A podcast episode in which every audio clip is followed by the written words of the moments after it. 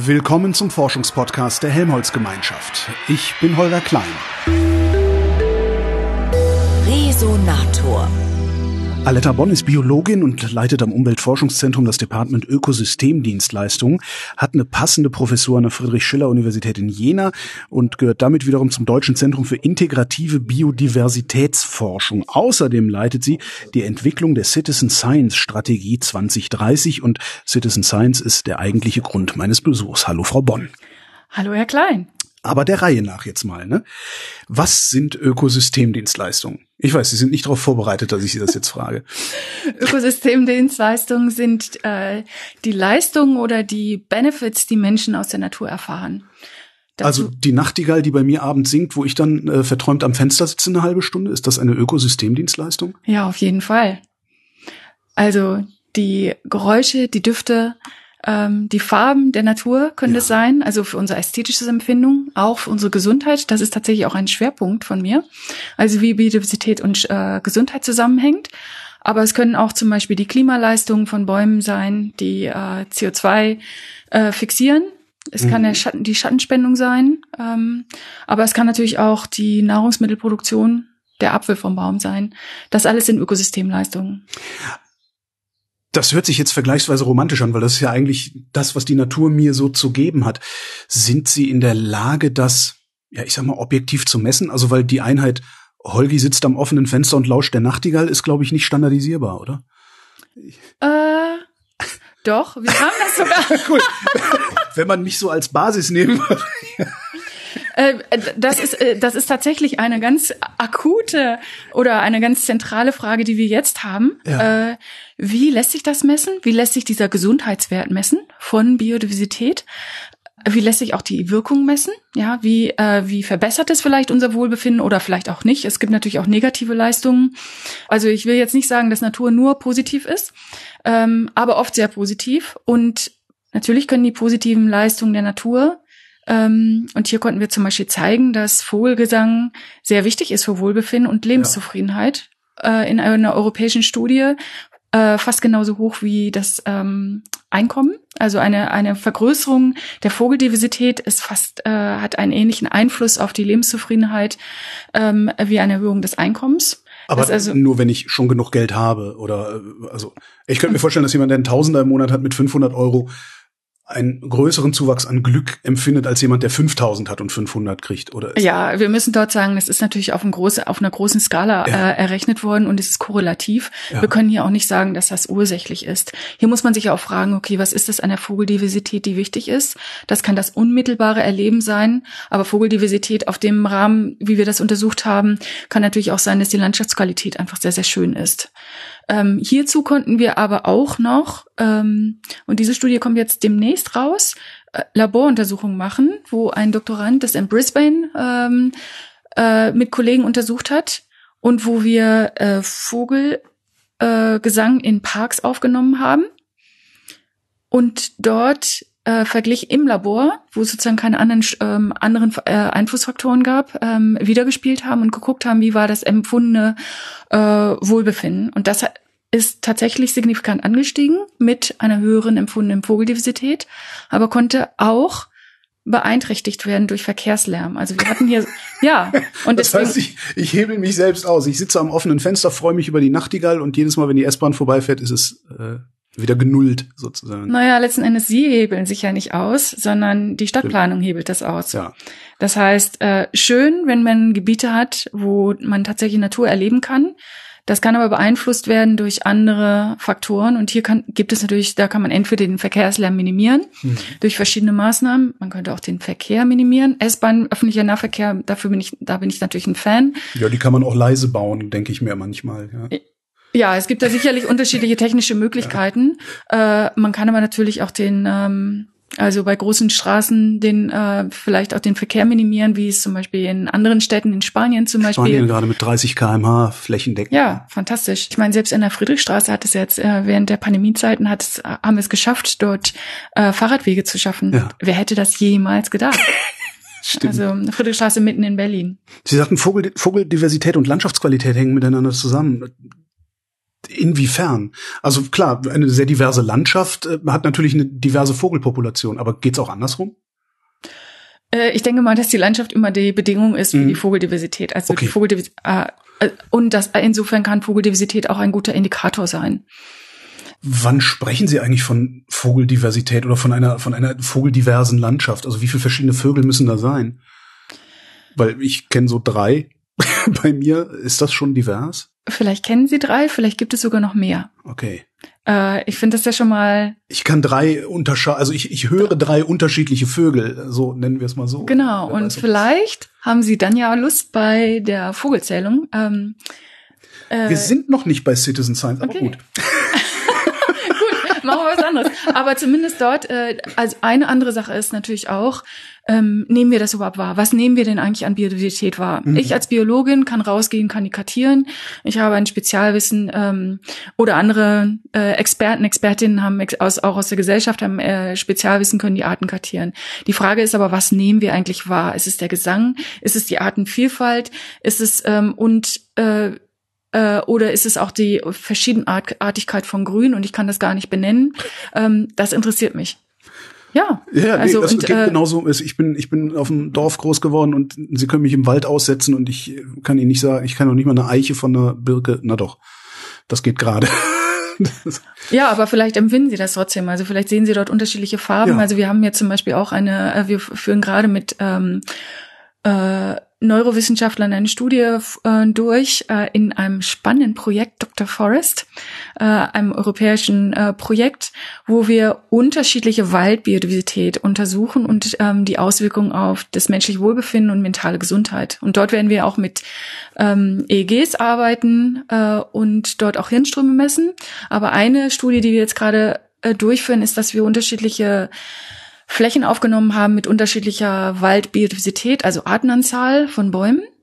Und dann gucken, was sehen die Leute eigentlich? Sehen sie unterschiedliche Arten oder sind es unterschiedliche Schattierungen? Sind es unterschiedliche Grüntöne? Und wir sehen, dass da zum Beispiel Struktur eine Rolle spielt, Licht. Birken haben zum Beispiel eine weiße Rinde, ähm, andere haben ähm, dann auch die, äh, wie der Wald strukturiert ist, wie ähm, transvers er ist, also wie, wie gut kann ich da durchgehen, ja. ähm, wie empfinde ich, wie spannend empfinde ich den. Äh, das sind unterschiedliche Empfindungen, die wir haben und die wir als Biologen vielleicht auch als funktionale Traits oder Merkmale betrachten. Und das wird immer wichtiger, dass wir sagen, es ist nicht nur die Art, die wichtig ist, sondern was nehmen wir als Menschen auf und wie kann sich das zum Beispiel dann auch äh, in menschliches Wohlbefinden übersetzen. Und Daran wie zeigen Sie den Leuten das? Also Sie, Sie schleppen ja nicht die Leute in den Wald, vermute ich mal, sondern Sie bringen den Wald zu den Leuten. Also wie, wie sieht Ihr Labor aus? Beides sogar. Beides. Wir haben jetzt äh, viele verschiedene Fotos aufgenommen ja. in, in Versuchsflächen. Und diese zeigen wir tatsächlich. Also wir bringen Menschen ins Labor und, äh, und machen dann eine, äh, ähm, eine Laborstudie, wo wir diese Bilder zeigen. Ähm, wir werden es wahrscheinlich auch online machen, um dann auch zu gucken danach, ob sich zum Beispiel bei verschiedenen Biodiversitätsausprägungen äh, zum Beispiel die äh, Aufmerksamkeit verbessert, Stress reduziert. Und äh, hier wollen wir auch Laborstudien machen mit EEGs, um Hirnströme zu messen. Das machen wir eben mit meinen Kollegen aus der Universität Leipzig. Aber wir haben auch vor, jetzt im Sommer, äh, im Herbst, hoffentlich unter, ist das dann möglich, tatsächlich mit Menschen rauszugehen. Mhm. Und äh, es gibt ja das Waldbaden, das Shirin-Yoku, und wo wir dann tatsächlich mit Menschen in den Wald gehen wollen, mit unterschiedlichen Beschaffenheiten und dann gucken, was, was macht eigentlich Biodiversität mit uns und die verschiedenen Ausprägungen. Haben Sie dann da vorher, also klar, mit, mit dem EEG kann ich nachvollziehen, ein mhm. Häubchen auf und messen, mhm. aber haben, haben Sie da irgendwie einen Kriterienkatalog, nachdem Sie dann die Menschen abfragen, die im Wald stehen oder sowas? Weil, hey, fühlt sich gut an, ist ja auch wieder kein. Nee, nee, klar. Also es, äh, da gibt es standardisierte Verfahren zum, äh, zum Beispiel für Aufmerksamkeit, äh, Wiederherstellung. Wir wissen, dass wir wissen grundsätzlich, dass es funktioniert, aber nicht unbedingt wie und wann es funktioniert. Dass also zum Beispiel ein, äh, Untersuchungen aus Großbritannien haben zum Beispiel gezeigt, dass ein, eine halbe Stunde rausgehen pro Tag im Grünen kann tatsächlich das Wohlbefinden verbessern und da zum Beispiel die Aufmerksamkeit ähm, äh, wiederherstellen, auch unsere Konzentrationsfähigkeit, aber auch Stress reduzieren. Und da gibt es ganz äh, äh, erprobte äh, Fragenkataloge, die wir dort auch an, äh, anwenden. Wenn Sie dann die Ökosystemdienstleistung gemessen haben, wie drücken Sie die dann so aus, dass jeder die versteht? Weil letztendlich mache ich das ja, um den Leuten sagen zu können, hör auf, den Wald abzuholzen, der hat diesen und jenen Wert. Also wie mhm. drücken Sie den Wert aus? In Geld? Nee. Äh, es gibt unterschiedliche Werte für Ökosystemleistungen. Es gibt auf der, auf der einen Seite sicherlich die ökonomischen Werte und die sind nicht nur monetär. Mhm. Ähm, also da gibt es unterschiedliche. Es kann zum Beispiel auch mh, der bayerische Wald hat so und so viel äh, Besucherzahlen oder der Park hier in der Stadt hat so und so viel Besucherzahlen. Das wäre auch ein ökonomischer Wert, ähm, der nicht unbedingt dann in, äh, in Geld mhm. äh, über, übersetzt werden konnte. Hier hatten wir aber auch am UFZ die Naturkapitalstudie, wo äh, und hier arbeite ich auch mit Ökonomen zusammen, wo man gucken kann, was gibt es für ökonomische Werte. Mich interessieren auch Gesundheitswerte, die können durchaus anders äh, ausgedrückt werden. Und es gibt aber auch, ähm, wir nennen das ähm, Relational Values, also Beziehungswerte. Wieso ist dieser eine Baum, wieso ist dieses eine Fleckchen, was ist es mir wert, wie, wie ist meine Beziehung, wie ist meine Identität dazu? Und ich glaube, diese Erfahrbarkeit von Biodiversität ist ganz wichtig um dort auch eine Wertschätzung wieder zu haben. Und äh, dort wollen wir weiterkommen. Also was sind die unterschiedlichen sozialen Gesund und Gesundheitswerte, aber auch ökonomische Werte? Ließe sich da dann auf lange Sicht sowas wie ein Modell der Welt draus ableiten? Das ist jetzt sehr weit, sehr weit draußen gedacht wahrscheinlich. Also, weil sie bräuchten ja für alles einen Datenpunkt und müssten das dann in ein Modell werfen. Ne? Letzten Endes, wir haben jetzt viele Ökosystemleistungsassessments und eins der wichtigen Studien oder ist sicherlich die äh, äh sind die IPBES-Studien, also von dem International Panel of Biodiversity and Ecosystem Services, äh, wobei ich auch Leitautorin war für einen der Berichte mhm. und wo jetzt die Welt ähm, Öffentlichkeit zusammenkommt, wo Wissenschaftler, aber auch Praktiker und Politiker zusammenarbeiten, um dort äh, die Ökosystemleistung und Biodiversität ähm, äh, dort basierend auf bestehenden Studien zusammenzufassen. Und das ist ganz, ganz wichtig. Ja, da ist auch gerade ähm, also vor zwei Jahren das globale Assessment rausgekommen. Das ist der Weltbiodiversitätsrat, mhm. vergleichbar mit IPCC, dem Klimarat. Ähm, Wird der ähnlich, ähnlich ernst genommen? Oder müssen Sie da noch ein bisschen Bretter bohren? Ich denke mal, die Klimaöffentlichkeit äh, hat lang, hat jetzt schon 30, 40 Jahre auf dem Buckel. Ja. Äh, IPBES ist noch relativ jung, wird ja auch in Deutschland gibt es das Büro äh, dazu, dieses Sekretariat. Und ich glaube hier, das hat, wurde ja auch von meinem Kollegen Sepp Settele, das globale Assessment mitgeleitet vom mhm. UFZ. Und ich denke mal, das gewinnt immer mehr an ähm, Öffentlichkeit. Jetzt zur Zeit äh, diskutieren werden ja jetzt die neuen Biodiversitätsziele verhandelt. Ich muss dazu sagen, die 2010-Ziele der Convention of Biological Diversity wurden verpasst. Die 2020-Ziele wurden verpasst. Können wir gut, ne? Ja. Und jetzt müssen wir sehen, wie kommen wir von Ambition, und äh, wir hatten sehr ambitionierte Politikziele. Wie kommen wir von Ambition in Aktion? Was, was haben wir denn, wer hat denn da wieder gepatzt? Was haben wir denn nicht auf die Reihe bekommen, zum Beispiel? Äh, ich denke mal so, dass äh, Politikziele wurden gut formuliert aber sie wurden nicht konkret genug äh, ähm, äh, formuliert, actionable. Mhm. Und hier müssten wir also tatsächlich auch mit Umweltpsychologen zum Beispiel zusammenarbeiten. Wir haben eine Studie durchgeführt zu den äh, äh, Politiken für Bestäubungspolitiken in Europa, die zum Beispiel nach dem, äh, also äh, Bestäubung. Das gibt's. Das gibt es. Faszinierend. Bestäubung ist zum Beispiel eine ganz ja, klar. Ö Ökosystemleistung. Ja. Und äh, ja, es gab zum Beispiel, es gibt schon acht äh, äh, Politiken in Europa, nationale und subregionale ähm, äh, Politiken. Äh, was wir zeigen konnten, war, dass das Inventar von ähm, Möglichkeiten zu Intervention, also zur Verhaltensänderung, nicht völlig ausgeschöpft wurde. Das meiste setzt dann auf Information, Training, Awareness Raising, also sozusagen diese Soft Options. Äh, aber was, was, was für eine Awareness? Also klar, dass Bestäuber wichtig sind, aber was, was, genau. welches, also inwiefern soll mein Verhalten äh, sich idealerweise zugunsten der Bestäuber ändern? Ja, also es gibt dann eben zum Beispiel Pestizide sollten weniger eingesetzt werden. Ja, okay, da kann ja. jeder da mitgehen, ja. abhaken und sagen, ja, finde ich gut. Kann vor allen Dingen jeder sagen, der Nachbar soll anfangen. Genau. Hm. Betrifft mich nicht, weil sollte ich das machen? Oh ja, vielleicht mein Privatgarten Äh, mhm. habe ich noch nie dran gedacht. Mein mhm. Kleingarten, habe ich noch nie dran gedacht. Äh, nee, das sind irgendwie die Landwirte. Ja, aber wer ist das? Wer, wer ist das und wer ist dafür zuständig? Das heißt, für gute Politikformulierung, auch äh, zum Beispiel bei Biodiversitätszielen, mhm. was genau soll gemacht werden? Also Pestizide verringern ist äh, ziemlich schwammig formuliert. Ja, äh, was genau soll gemacht werden? Wer soll das machen und wer ist dafür verantwortlich? Also wenn der Akteur formuliert wird, es könnte jemand anders verantwortlich sein, die Landesregierung, mhm. die müssen dann vielleicht auch Geld dafür in die Hand nehmen, die müssen vielleicht Regulationsmechanismen schaffen, äh, die sollten vielleicht auch Incentives schaffen und äh, vielleicht sollte man auch, ähm, aber da kann man sich das zum Beispiel auch absch äh, abschauen aus anderen äh, schwierigen, äh, zum Beispiel Gesundheitsverhalten. Ja. ja?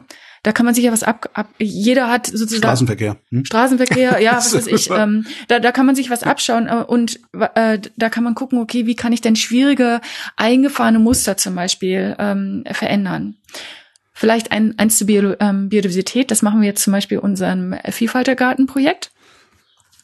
Brennnesseln. Würde jeder sagen, weg ist damit. Unkraut, weg damit. Genau. Äh, schlimm. Man, manche machen Salat draus. Ja. Naja. Ja. genau. Und äh, ja, aber an sich wird es zum Beispiel als als äh, als schlechte, äh, wenn wir jetzt hier Ökosystemleistung, ich kann mich daran ja. verbrennen, das ist ja. äh, schlecht für meine Kinder, stört. das ist äh, stört, sieht mhm. schlimm aus ähm, und der Nachbar würde sowieso motzen, wenn ich das in meinem Garten habe.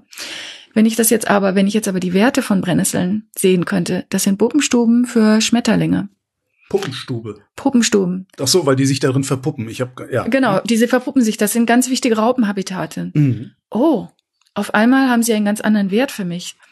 Und eigentlich das sehen die auch ja, wirklich aus, ganz schick aus. aus also wenn Nisseln kommen Schmetterlinge raus, Leute, lass die mal stehen. Ja. ja. und wenn man hier zum Beispiel den Wert, wenn man hier zum Beispiel sieht, was hat es für einen Wert für mich, und dass ich dann sehe, okay, wenn ich Schmet äh, wenn ich Brennnesseln in meinem Garten habe, kann ich vielleicht auch nachher Schmetterlinge haben, oder ich kann dazu beitragen, dass die Schmetterlinge sich fortpflanzen.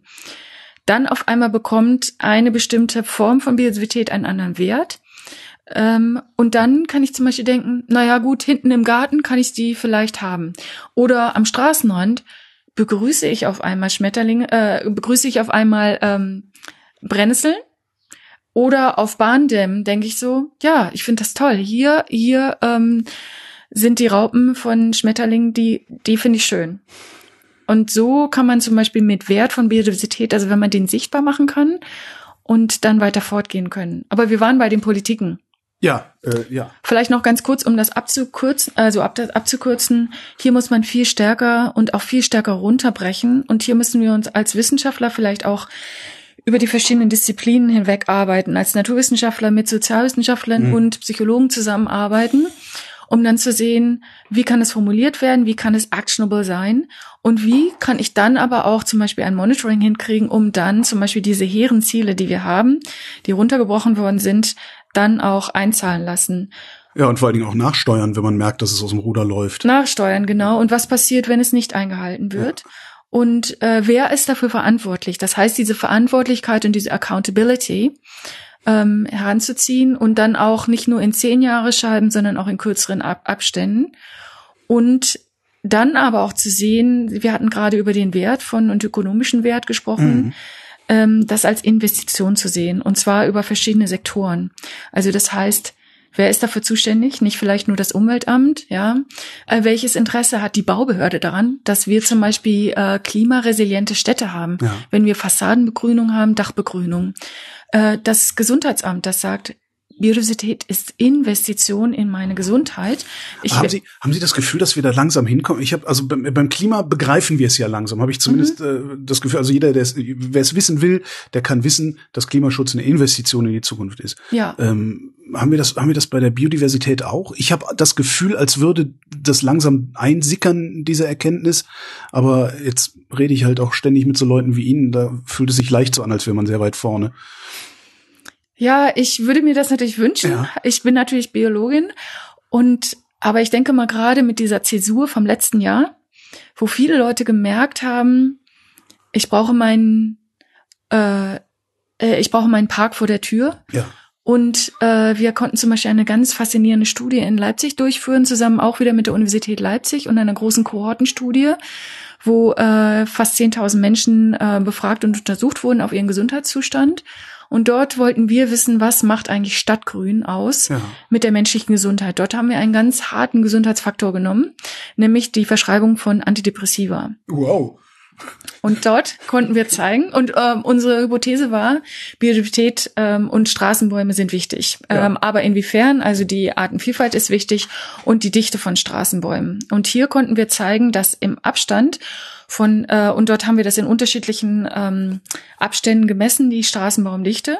Und wir konnten zeigen, dass in ganz nah vor der Haustür, 100 Meter von der Haustür, Straßenbäume wichtig sind und signifikant äh, mit einem verringerten Risiko zur Verschreibung von Antidepressiva zusammenhängen. Das heißt, der Straßenbaum direkt vor der Haustür hat was mit meiner eigenen Gesundheit zu tun. Ja. Und ein weiteres Beispiel war da, dass dies vor allen Dingen für Menschen mit einem äh, schwächeren ökonomischen äh, Hintergrund äh, wichtig war. Das heißt, hier kann Investitionen in Straßenbäume, was relativ günstig ist, und das kann man ja auch nachpflanzen. Große Parks kann man nicht immer nachpflanzen ja. in einer verdichteten Stadt. Aber dass man hier ein einfaches Mittel hat, zum Beispiel für Gesundheitsförderung, Straßenbäume zu pflanzen, und zwar direkt vor der Haustür. Ähm, das ist relativ einfach und hier ist auch ein Mittel. Und das konnten wir tatsächlich, ähm, jetzt ist, das ist natürlich eine korrelative Studie. Jetzt müssten wir natürlich noch gucken, okay, wie hängt das kausal zusammen? Und das ist, äh, das machen wir gerade in der Dr. Forrest-Studie, die ich gerade hm. erwähnt hatte. Ja. Ist das schon, was ich, was ich auch eben in der Anmoderation gesagt habe, ist das, was Sie gerade, äh, worüber Sie gerade sprechen, ist das diese integrative Biodiversitätsforschung? Ja, so sehe ich das. Ja. Also über die verschiedenen Disziplinen hinweg ja. neue Fragestellungen zu treffen. Und hier brauchten wir eben das Wissen von Psychologen und auch das Können von Psychologen und Psychologinnen, äh, Biologen und vielleicht auch Stadtplanern, äh, aber auch ähm, äh, Statistikerinnen äh, mit neuen Statistiken, äh, statistischen Modellen. Und äh, natürlich geht das dann aber auch, ich sehe das nicht nur interdisziplinär, sondern auch transdisziplinär, dass wir dann mit ähm, Praktikerinnen zum Beispiel aus der Stadt, ähm, aus der Stadt Leipzig zusammenarbeiten können und dann zum Beispiel neue Pläne entwickeln können. Mhm. Beziehungsweise dann natürlich auch mit Beteiligten aus zivilgesellschaftlichen Organisationen, die mit uns zusammenarbeiten können. Und das machen wir in vielen verschiedenen Projekten. Ich vermute, Sie erwähnen so oft Leipzig, weil das UFZ in Leipzig sitzt. Oder ist Leipzig sowieso schon stadtplanerisch weiter vorne als die anderen Städte? Da muss ich natürlich eine Lanze für Leipzig brechen. Leipzig natürlich. ist eine tolle Stadt, aber ja, ich sehe das. Ähm, äh, aber ich sehe das auch in vielen anderen Städten. Okay. Also äh, deswegen, da, äh, da möchte ich, in Berlin passiert total viel, eine fantastische Biodiversitätsstrategie. Äh, aber auch, ja, ja, und zum Beispiel die Biodiversitätsstrategie in Berlin hat als Slogan, nicht nur als Slogan, sondern ähm, hat äh, den Slogan Biodiversität macht glücklich. Und ja. das finde ich vorausschauend und die ist auch schon vor einigen Jahren geschrieben worden. Und es macht und, es konnotiert positiv, das ist halt auch schön, ja. Genau, und das würde ich mir zum Beispiel auch für die nationale Biodiversitätsstrategie wünschen. Wir haben das, äh, das wird auch, ist auch mit aufgenommen jetzt in der neuen Biodiversitätsstrategie von der äh, äh, EU. Und diese wird ja auch demnächst dann in eine nationale Biodiversitätsstrategie und in die regionalen Biodiversitätsstrategien übersetzt. Und ich denke mal, wenn wir hier den Dreiklang Biodiversität, Klimaschutz und Klimaanpassung und Gesundheit zusammendenken können, dann wird Biodiversität verbreitert, also kommt aus dieser nur Naturschutzecke heraus, mhm. sondern wird ein gesellschaftlicher Wert, eine Investition in unsere eigene jetzige Gesundheit, auch was wir jetzt schon machen können, also auch schon für nächstes Jahr, jetzt gar, jetzt, jetzt konkret, aber auch in die Zukunft für 2030, 2050, dass unsere Städte lebenswert sind, dass unsere Welt lebenswert bleibt und dass es letzten Endes, und hier kommt dieser Ökosystemleistungsgedanke her, ähm, das ist natürlich ziemlich anthropozentrisch gedacht. Ich sehe durchaus auch intrinsische Werte der Natur. Aber wenn wir hier sehen, das ist unsere Gesundheit, das ist unsere Eben. Äh, Lebensgrundlage. Und hiermit möchten wir genussvoll umgehen und dann zum Beispiel die Nachtigall auch noch nächstes Jahr hören. Ja. Wenn wir 2010er Ziele gerissen haben, die 2020er Ziele gerissen haben, das, das erinnert ja in fataler Weise an äh, Klimaschutz. Ähm, sind wir auch in der Biodiversität zu spät dran? Weil beim Klima sind wir's. Ja, ich glaube, das muss man zusammendenken. Man muss Okay, auf jeden Fall die ja. Klimakrise und die Biodiversitätskrise ganz, äh, ganz klar zusammendenken. Und das sind ja einige der gravierendsten äh, äh, Krisen. Das Gute, äh, wir haben ja durch die ähm, durch verschiedene Studien jetzt gesehen, dass äh, dass Biodiversität trotz guter politischer Ziele immer weiter abnimmt. Mhm. Und was wir schaffen müssen, ist die Kurve wieder nach oben zu, ähm, zu Das geht? kriegen. Das Also, geht. Im Sinne von Wiederaufforstung sozusagen. Also das Ja, Au- Renaturierungsziele. Renaturierung, okay. Wir haben äh, starke Renaturierungsziele und dass zum Beispiel 30, äh, 30 Prozent der Ökosysteme wieder renaturiert werden müssen. Und dass wir das, aber wenn wir das für mit anderen Politikzielen verbinden, zum Beispiel mit Klimazielen, mit Gesundheitszielen, dass wir dort dann sehen können, okay, hier zahlen wir auf verschiedene Politikziele an und dass wir dort mit der Gesellschaft zusammendenken und dass es nicht nur Biodiversität um der Biodiversitätswillen ist, sondern dass wir sagen, okay, auf welche Ziele, auf unsere, welche Werte zieht das an und dass wir als Menschen glücklicher werden können. Ja, man kann das auch ganz gut, weil das eine ist dann der Beifang des anderen Genau. und man verkauft es einfach über die positivere. äh, Es ist sicherlich Richtung. eine Konsumfrage, aber äh, deswegen, äh, weil Sie ja die Nachtigall angesprochen haben, Ja. ich denke, es ist auch eine Genussfrage. Ich möchte die äh, äh, Nachtigall auch noch in zehn Jahren hören. Ja. Ich möchte äh, mit meinen Kindern im Park spielen können. Ja, Und aber, auch- aber, aber es, es ist halt trotzdem ein, ein Ver- Verkaufen. Ich meine das überhaupt nicht im negativen Sinne. Genau, genau. Ja, es ist zum Beispiel, äh, es ist ziemlich super, dass ich nicht fliegen muss, weil das macht halt keinen Spaß. Genau, und deswegen, äh, wir nehmen ja ganz, ganz viel in Kauf. Zum Beispiel, wir nehmen Verkehrslärm in Kauf. Ja. Ich kann ohne den leben eigentlich. Stimmt. Und äh, ja. da- das, also diesen Verzicht, den könnte ich mir gut geben, ja. Ja. Äh, und da gibt es dann aber andere Sachen, die ich, äh, wo ich sehe, dass äh, und da konnten wir eben zeigen, dass Lebenszufriedenheit tatsächlich mit Biodiversität ähm, steigt. Und ähm, das möchten wir auch in Zukunft haben. Äh, andere äh, die Klimabelastung, wir wissen, dass Klima, äh, Klimawandel äh, findet statt. Äh, es werden heißere Nächte in, äh, in Städten geben. Und wenn wir hier mit äh, naturbasierten Lösungen Abhilfe schaffen können, dann ist das ein Genuss, dann ist das ein Gewinn. Und wenn wir hier auch äh, die Narrative in dieser, Se- äh, also auf genussvoll und glücklich machend Ja. äh, ändern können. Natürlich, ja. Und aber deswegen denke ich mal, sollten wir jetzt gerade diese wie können wir hier tatsächlich zu einer Transformation können? Wie können, wie können wir hier auch in Helmholtz große gesellschaftsrelevante ähm, Fragen an, anpacken Mhm. und dort auch zu einer Transformation kommen? Und dort auch zu einem Shift, also zu einem äh, Wandel, nicht nur in Verhalten. Und das hat, ähm, ja, manchmal ist weniger auch mehr oder mehr weniger. Und äh, wir können auch sehen, dass zum Beispiel äh, Straßenbäume nehmen auch Luftschadstoffe auf. Ja. Äh, wir wissen, dass wir hier in vielen Städten das zum Beispiel überschreiten ähm, und dass wir dort für eine lebenswertere Zukunft uns einsetzen. Und ähm, hier zum Beispiel ein intelligentes Design von grauer und grüner ähm, und grüner Infrastruktur zusammendenken. Das mit den Schmetterlingen und den Brennnesseln vorhin. Mhm. Gibt's das irgendwo in kompakt? Also das hört sich an wie ein Buch, das Bill Bryson schreiben will. Wissen, kennen Sie Bücher von Bill Ja, Bryson? klar. Dieses, Mhm. der nimmt halt ein Ding, den Schmetterling und fängt dann an zu erzählen. Übrigens äh, die Brennnessel. Übrigens von der Brennnessel aus. äh, Gibt's irgendwie sowas? Also, also das, das ein, ein, ein Buch. Ach, das, das haben Sie sogar. Sie haben Genau, sogar was hier liegen. Das ist doch schön. Also irgendwas, wo ich einfach auch ständig, ich sag mal, daran erinnert werde, was das eigentlich für einen Wert hat. Also ich Genau. so mein Buch aufschlagen und sehe, ach, Igitt, da ist ein Maiglöckchen, dann gucke ich halt Maiglöckchen, ach, das Maiglöckchen und komme dann wieder bei der Brennnessel und den Schmetterlingen raus. Genau, also wir äh, führen jetzt gerade ein, haben jetzt gerade ein tolles äh, neues Projekt, das heißt Vielfaltergarten. Äh, kann man äh, äh, auf der Webseite äh, vielfaltergarten.de oder auf der UFZ-Webseite. Und äh, das ist zum Beispiel für Stadtromantiker, Natur genießen und staunen oder beim Parkkonzert. Ähm, dort äh, Schmetterlinge genießen. Äh, wie Sie vielleicht wissen, äh, gibt es am UFZ schon ganz lange das Tagwalter-Monitoring, das durch meinen äh, Kollegen Settele. äh, Professor Settele äh, durchgeführt wird und seinem fantastischen Team. Das ist eines der ältesten Citizen Science-Projekte. Und das hat schon wichtige Erkenntnisse über den Zustand von Biodiversität in Deutschland erreicht.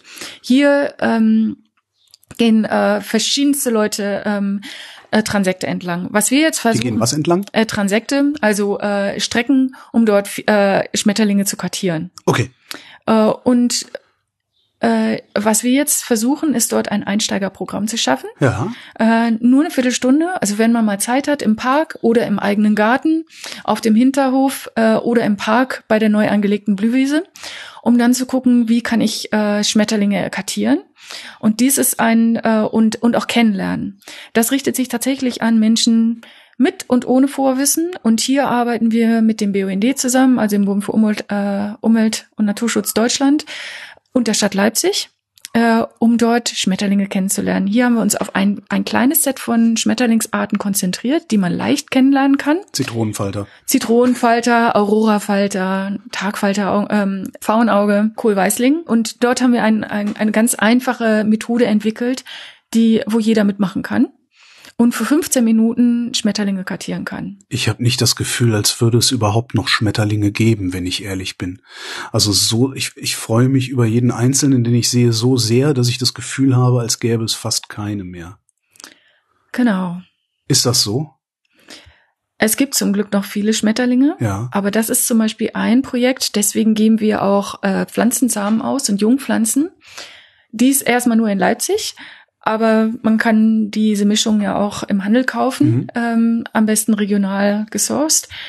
Ähm, und wo wir das tatsächlich mit einem aktiven Renaturierungsprojekt auf den eigenen privaten Flächen ähm, unterstützen möchten und dass man dann sehen kann, ich kann selber was machen.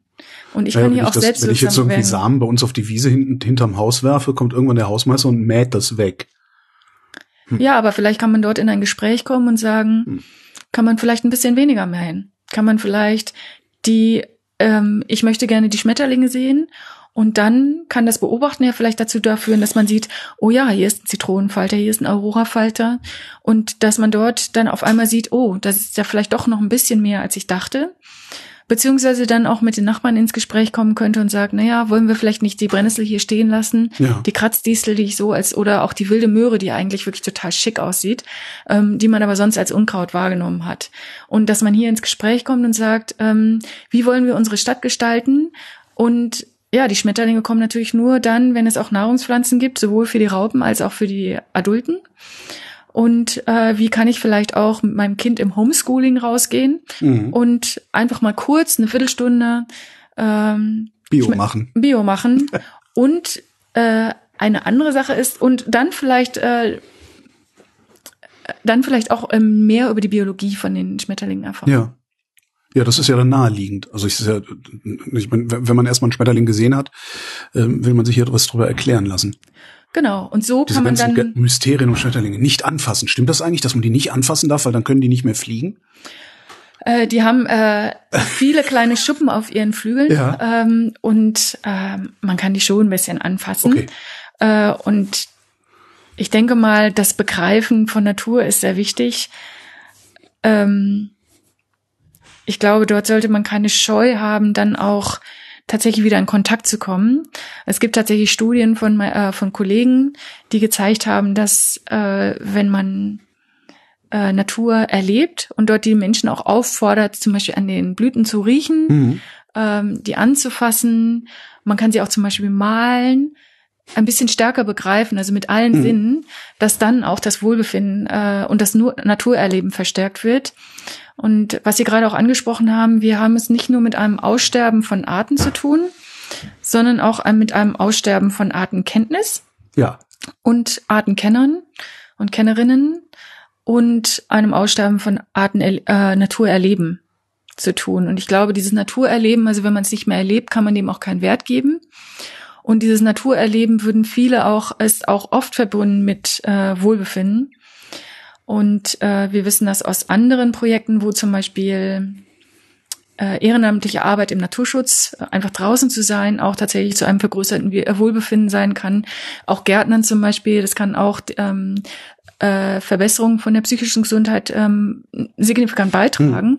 Und hier kann ja vielleicht auch die Beschäftigung mit Wissenschaft, ähm, Beschäftigung mit Biowissenschaft auch da ähm, Wohlfahrtseffekte haben. Und Wer dann natürlich gedacht, auch dass Biounterricht mal gesund sein würde. Ja klar. ja, und vor allen Dingen, es kann auch wirklich richtig Spaß machen. Ja. Also und erst recht, wenn man dann sieht, also dieses äh, äh, unser Vielfaltergartenprojekt ist eben ein Citizen Science Projekt, ein Bürgerforschungsprojekt, wo man dann sehen kann, okay, ich kann dazu beitragen, Wissenschaft zu machen. Hm. Ich kann dazu beitragen, meine Stadtlandschaft zu quartieren und ich kann dann vielleicht auch dazu beitragen zu zeigen, oh, hier gibt es aber Flecken, da gibt es keine Schmetterlinge, die kommen nicht vor. Ich kann vielleicht auch sehen, wie kann dann zum Beispiel eine Maßnahme, indem ich zum Beispiel den Rasen länger stehen bleibe, indem ich weniger, weniger chemische Pflanzenschutzmittel einsetze oder Pestizide, ähm, indem ich hier auch mal die Brennnessel stehen lasse. Wie kann das dazu beitragen, dass Schmetterlinge wieder herkommen? Hier kann ich, wie kann ich selbstwirksam werden? Und wie kann ich dann aber vielleicht auch in einem Biotopverbund ähm, sozusagen Trittsteine schaffen, dass äh, Schmetterlinge, die natürlich als Indikator auch für andere Insekten stehen, die Stadt wieder besiedeln können und ähm, die für mich für einen, ja, einen Mehrwert schaffen. Was ist eigentlich passiert, dass wir die Artenkenntnis verloren haben. Warum wir die Artenkenntnis verloren haben? Was ist mit uns passiert? Ich meine, wir leben doch in dieser Natur. Oder haben wir uns zu lange eingebildet, dass wir sie uns untertan machen könnten? Äh, es gab sicherlich äh, Bestrebungen, dass wir ohne Natur auskommen können, dass wir alles technisch lösen können. Ein Auto fährt auch ohne Wald. Ja. Genau. Ja. Und äh, dass dieser Wert der Natur, dass es vielleicht ein bisschen verloren gegangen ist. Ja. Ähm, und dass da gibt es sicherlich auch, da muss ich aus zwei Richtungen kommen. Also die Öko vielleicht es gab Bestrebungen von der Technik, auch von der Ökonomie, dass wir ohne Natur auskommen können, dass wir alles herstellen können. Dass wir auch wirklich, es gibt ja auch viele technische super Erneuerungen, die aber oft übrigens auf biologischem Design beruhen. Und auch als Biologen haben wir vielleicht ganz oft gesagt, ähm, ja, Natur muss weggesperrt werden. Wir haben jetzt Parks, die werden, äh, wo ein Zaun um, äh, diese, da gab es auch oft, also in den 70er, 80er Jahren vielleicht das Bestreben, äh, Naturschutzgebiete einzurichten, wo eigentlich der Mensch weggesperrt worden ist. Ja. Ähm, dann mit dem Begriff der Ökosystemleistung, der zwar eigentlich schon 19, in den 70er Jahren geprägt wurde, aber dann erst eigentlich mit dem Millennium Ecosystem Assessment ein ähm, wirklich in die Öffentlichkeit getragen mhm. wurde. Da kam eben diese sozusagen, was, äh, was bringt die Natur auch für den Menschen und Natur und Mensch zusammenzudenken. Und da gab es dann so ein bisschen das Bestreben, Nat Natur für den Menschen zu denken. Und ich glaube, jetzt sind wir wieder auf einem etwas ausgewogeneren Verhältnis das Natur Pendel und schlägt so hin und her. Ja, Natur und Mensch zu denken ja. und dass wir da sehen können, okay, ähm, hier beides gehört zusammen und wie können wir hier ein Miteinander schaffen und wie sehen wir eine Umwelt als Mitwelt und wie können wir mit dieser umgehen, so dass äh, wir sie schützen können, damit sie noch auch unsere Lebensgrundlage sind, aber natürlich auch ähm, mit Werten für sich für sie. Und das funktioniert dann wahrscheinlich tatsächlich mit Citizen Science am besten, oder? Ja, und Citizen Science hat es ja schon immer gegeben. diese Art. Schon immer. Schon ich habe mir tatsächlich aufgeschrieben, wie lange gibt's das denn eigentlich schon? Hab also eine der wenigen Fragen, die ich mitgebracht habe. Ich, ich denke, das ist, hat eine ganz lange Tradition. Und weil wir gerade von den Artenkennern und Artenkennerinnen gesprochen haben, äh, äh, ist das eben gerade so, dass äh, diese Artenkenntnis tatsächlich, also 70 bis 80 Prozent unserer Daten zu Artenvorkommen äh, sind tatsächlich aus der Gesellschaft. Und dies wird durch ähm, Einzelne getragen, aber auch durch Fachgesellschaften, alte Fachgesellschaften, zum Beispiel zur Vogelkunde, zur Libellenkunde, zu Spinnenkunde, ähm, aber auch für Pflanzen. Und da gibt es viele äh, Fachgesellschaften, die schon eine lange Tradition haben und die dieses Wissen auch immer weitergetragen haben. Aber äh, und, die existieren außerhalb der Akademie. Ja, und die waren äh, und dort hat sich das vielleicht so ein bisschen entzweit. Es, es gibt, glaube ich, immer noch, und wir arbeiten jetzt zum Beispiel sehr stark mit Fachgesellschaften zusammen am UFZ und auch im ALDIF und konnten dort zum Beispiel mit der Gesellschaft für deutschsprachige ähm, der GDO, der Libellen, den Libellenkundlern zusammenarbeiten und dort äh, über die letzten 35 Jahre die, ähm, die Daten auswerten für Libellen und konnten zeigen, dass einige abgenommen haben also vor allen Dingen Arten von Mooren und einzelnen Feuchtgebieten und äh, aber andere Arten auch zugenommen haben, zum Beispiel wärmeliebende Arten oder Arten, die in Fließgewässern vorkommen und dort, wo dort vielleicht Renaturierungsmaßnahmen oder die Maßnahmen der Wasserrahmenrichtlinie tatsächlich schon gegriffen haben. Das heißt, es gibt dort auch positive Möglichkeiten. Für Pflanzenarten mussten wir dort, haben wir dort auch einen sehr, einen riesigen Datensatz ausgewertet äh, mit mehr als 29 Millionen ähm, Datenpunkten, was möglich war durch die Zusammenarbeit mit Landesämtern und der ähm, äh, dem BFN, dem Bundesamt für Naturschutz äh, und auch vielen äh, einzelnen Kennern und äh, Fachgesellschaften. Und wo wir dort zeigen konnten, dass über die letzten 65 Arten 65 Jahre 70 Prozent der Pflanzenarten tatsächlich abgenommen haben in ihrer Verbreitung, in ihrem Vorkommen. Aber es gibt natürlich auch ein paar Gewinner. Zum Beispiel Wärmelinenarten. Ja klar, okay, ähm, ja. Victoria Barsch. So. äh, ja, zum Beispiel die Feuerlibelle, die, äh, ja. die, äh, die breitet sich jetzt gerade aus aus dem Süden. Ja. Und äh, die schwarze Heidelibelle zum Beispiel, die sehr, ähm, sehr stark an, an einige Moore gebunden ist, die hat sich, die ist zum Beispiel in ihrem, äh, in ihrem Verbreitungsgebiet sehr eingeschränkt. Und diese Möglichkeit der Auswertung von Trends ist nur möglich mit der Erkenntnis von äh, Artenkennerinnen und Artenkennern aus der Gesellschaft. Und äh, hier ist die gute Zusammenarbeit mit Fachgesellschaften sehr, sehr wichtig und zentral. Ist eigentlich, ähm, was ich auch mal immer lese, ist Community Science. Ist das was anderes als Citizen Science? Ich denke mal, es gibt da viele vielfältige ähm, Ausprägungen von Citizen Science, Community Science, Team Science, äh, DIY Science ähm, und die in Wissenschaftsläden gemacht werden, in Reallaboren. Und äh, ich denke mal, das Wichtige für mich bei Citizen Science ist, dass das die ähm, freiwillige Beschäftigung mit Wissenschaft ist und äh, wo neue Erkenntnis gewonnen wird ähm, und wo Wissenschaft gemacht wird. Die Ausgangslage ist, ähm, das können Menschen mit sehr hohem Kenntnisstand sein und ähm, aber auch Einsteiger und Einsteigerinnen. Zumal ich ja eigentlich ich kann ich kann es ja auch mehr wahrscheinlich also zum, ich habe eine App bei mir, die heißt Naturblick ja. Damit nehme ich dann mhm. Vögel auf und lade das hoch. Ähm, genau. Ich weiß überhaupt nicht, was danach damit passiert, gebe ich ehrlich zu. Aber ich, ich muss ja überhaupt gar nichts über Vögel wissen. Ich muss ja nur merken, da zwitschert was und dann halte ich mein Mikrofon in die Luft. Genau, und hier gibt es ganz viele verschiedene Apps. Äh, vielleicht kennen Sie auch Flora Incognita. Das ist zum nee. Beispiel, äh, nee. die arbeitet mit ähm, künstlicher Intelligenz, um äh, äh, äh Pflanzen zu äh, bestimmen. Da Moment, da kann ich ein Foto, da kann ich sagen, was ist das für eine Pflanze und die App sagt mir das? Ja, wirklich spannend. Wow. Und äh, die Kollegen von der TU Ilmenau arbeiten jetzt auch mit Kollegen aus dem UFZ zusammen, um das auch für Schmetterlinge zu machen. Da sind wir wieder bei dem Thema Schmetterlinge. Äh, und das wird auch jetzt auch für unterschiedliche ähm, äh, Arten jetzt auch gemacht, ähm, wo ich denke, dass äh, ja, Cutting Edge äh, Wissenschaft äh, eben dort mit Citizen Science zusammenarbeitet und wo wir die neuen technischen Möglichkeiten eben nutzen können, um dort auch ein, eine Möglichkeit zu schaffen, ähm, ja, Warum landen wir eigentlich immer wieder bei den Schmetterlingen? Was ist das Besondere an den Schmetterlingen? Oder ist es nur Zufall, weil Sepp Settele den ganzen Tag da rumrennt und Falter macht? Äh, Schmetterlinge natürlich auch deswegen, weil wir jetzt gerade auch in meinem äh, Department das Vielfaltergartenprojekt machen. Okay. Ähm, Vielfaltergarten oh Gott. oder Vielfalt. Oh Gott, jetzt, oh Gott. Jetzt habe ich es auch verstanden. Oh Gott. Ähm, aber wir arbeiten, ich kann Ihnen auch von einem anderen Projekt erzählen, dem Flow-Projekt. Ist ein Fließgewässer-Monitoring-Projekt. Ähm, und ein Citizen Science Fließgewässer-Monitoring-Projekt? Genau, und hier am UFZ auch wieder mit Kollegen, nämlich ähm, Matthias Lies, ähm, werden Fließgewässer schon länger untersucht, äh, Kleingewässer, auf die ähm, Nährstoffbelastung, Gewässerstrukturgüte und äh, Pestizidbelastung. Aber da muss ich dann, wenn ich da mitmachen will, da muss ich dann wirklich mit dem Röhrchen an den Bach und äh, Wasser ziehen. Und, und genau, und hier haben wir jetzt ein äh, Fließgewässerprojekt zusammen mit dem BUND und Anglern und der äh, dem Umweltmobil von der Lex äh, Sächsischen Landesstiftung für Natur und Umwelt ähm, aufgebaut. Und dort gehen wir raus, sowohl mit Schulklassen als auch mit BUND-Gruppen und Anglergruppen, um dort mhm. die Gewässergüte von unterschiedlichen äh, Bächen zu kartieren. Das läuft jetzt gerade und ist total spannend. Und was mich daran freut, ist, dass wir dort eben auch mit verschiedensten Bevölkerungsschichten zusammenarbeiten oder Bevölkerungsgruppen, eben vor allen Dingen auch Anglern, die äh, ihre Bäche haben und die dort sich auch als die sich um die tatsächlich um die Fließgewässerfauna kümmern ähm, aber auch eben Naturschutzgruppen wie den Bio, äh, lokalen BUND-Gruppen und wo wir das er, äh, erproben und wo wir hier aber gucken. Wie, wie, wie macht Sie, geben Sie dann so Probensets raus, weil ich muss doch ja, Wasserproben mhm. nehmen und das das muss ja auch alles irgendwie halbwegs standardisiert sein dann auch.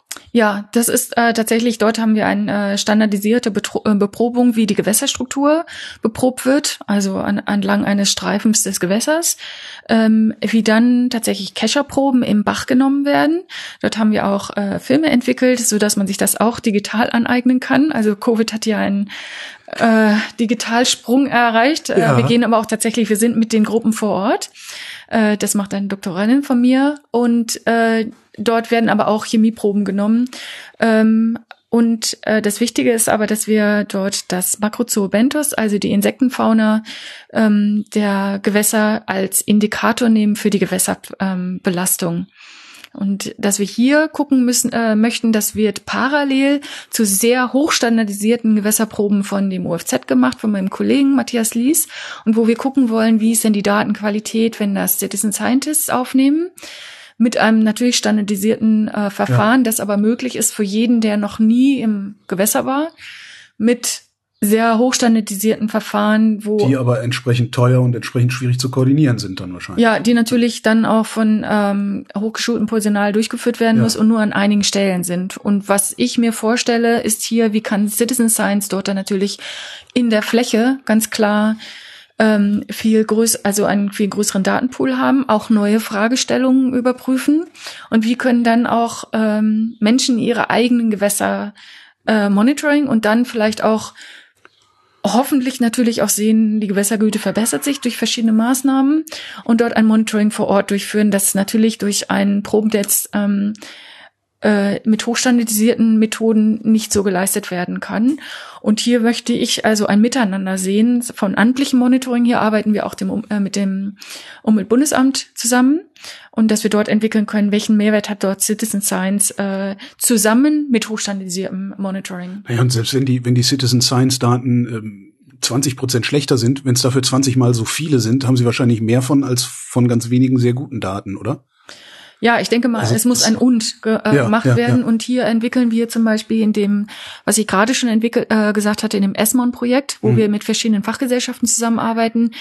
Hier möchten wir eben auch gucken, es gibt neue Stand, ähm, statistische Methoden, wo wir standardisierte, strukturierte Daten, also die brauchen wir auf jeden Fall, die haben wir auch, ja, mit opportunistischen Daten äh, oder halb semi-strukturierten Daten beziehungsweise auch unterschiedlicher Qualität. Wichtig ist nur, dass man die Qualität kennt, dass man ja. weiß, okay, es ist, ähm, äh, wir können mit unterschiedlichen Qualitäten umgehen. Ja, wir müssen aber wissen, welche Qualität hat es, welchen Beobachtungsaufwand äh, hatte man da, welche Genauigkeit, mhm. welches Protokoll. Und hier ist zum Beispiel auch die Aufgabe von Wissenschaftlerinnen und Wissenschaftlerinnen, das so einfach wie möglich zu machen. Also zum Beispiel durch wenn man das Handy hat, hat man schon mal die GPS-Daten. Man weiß, wie lange hat man das, wenn man einen guten standardisierten Fragebogen hat oder auch eine gute Kartieranleitung, ja. Das verbessert die Sta äh, Qualität und man kann natürlich auch Qualitätsverbesserungen nachher machen.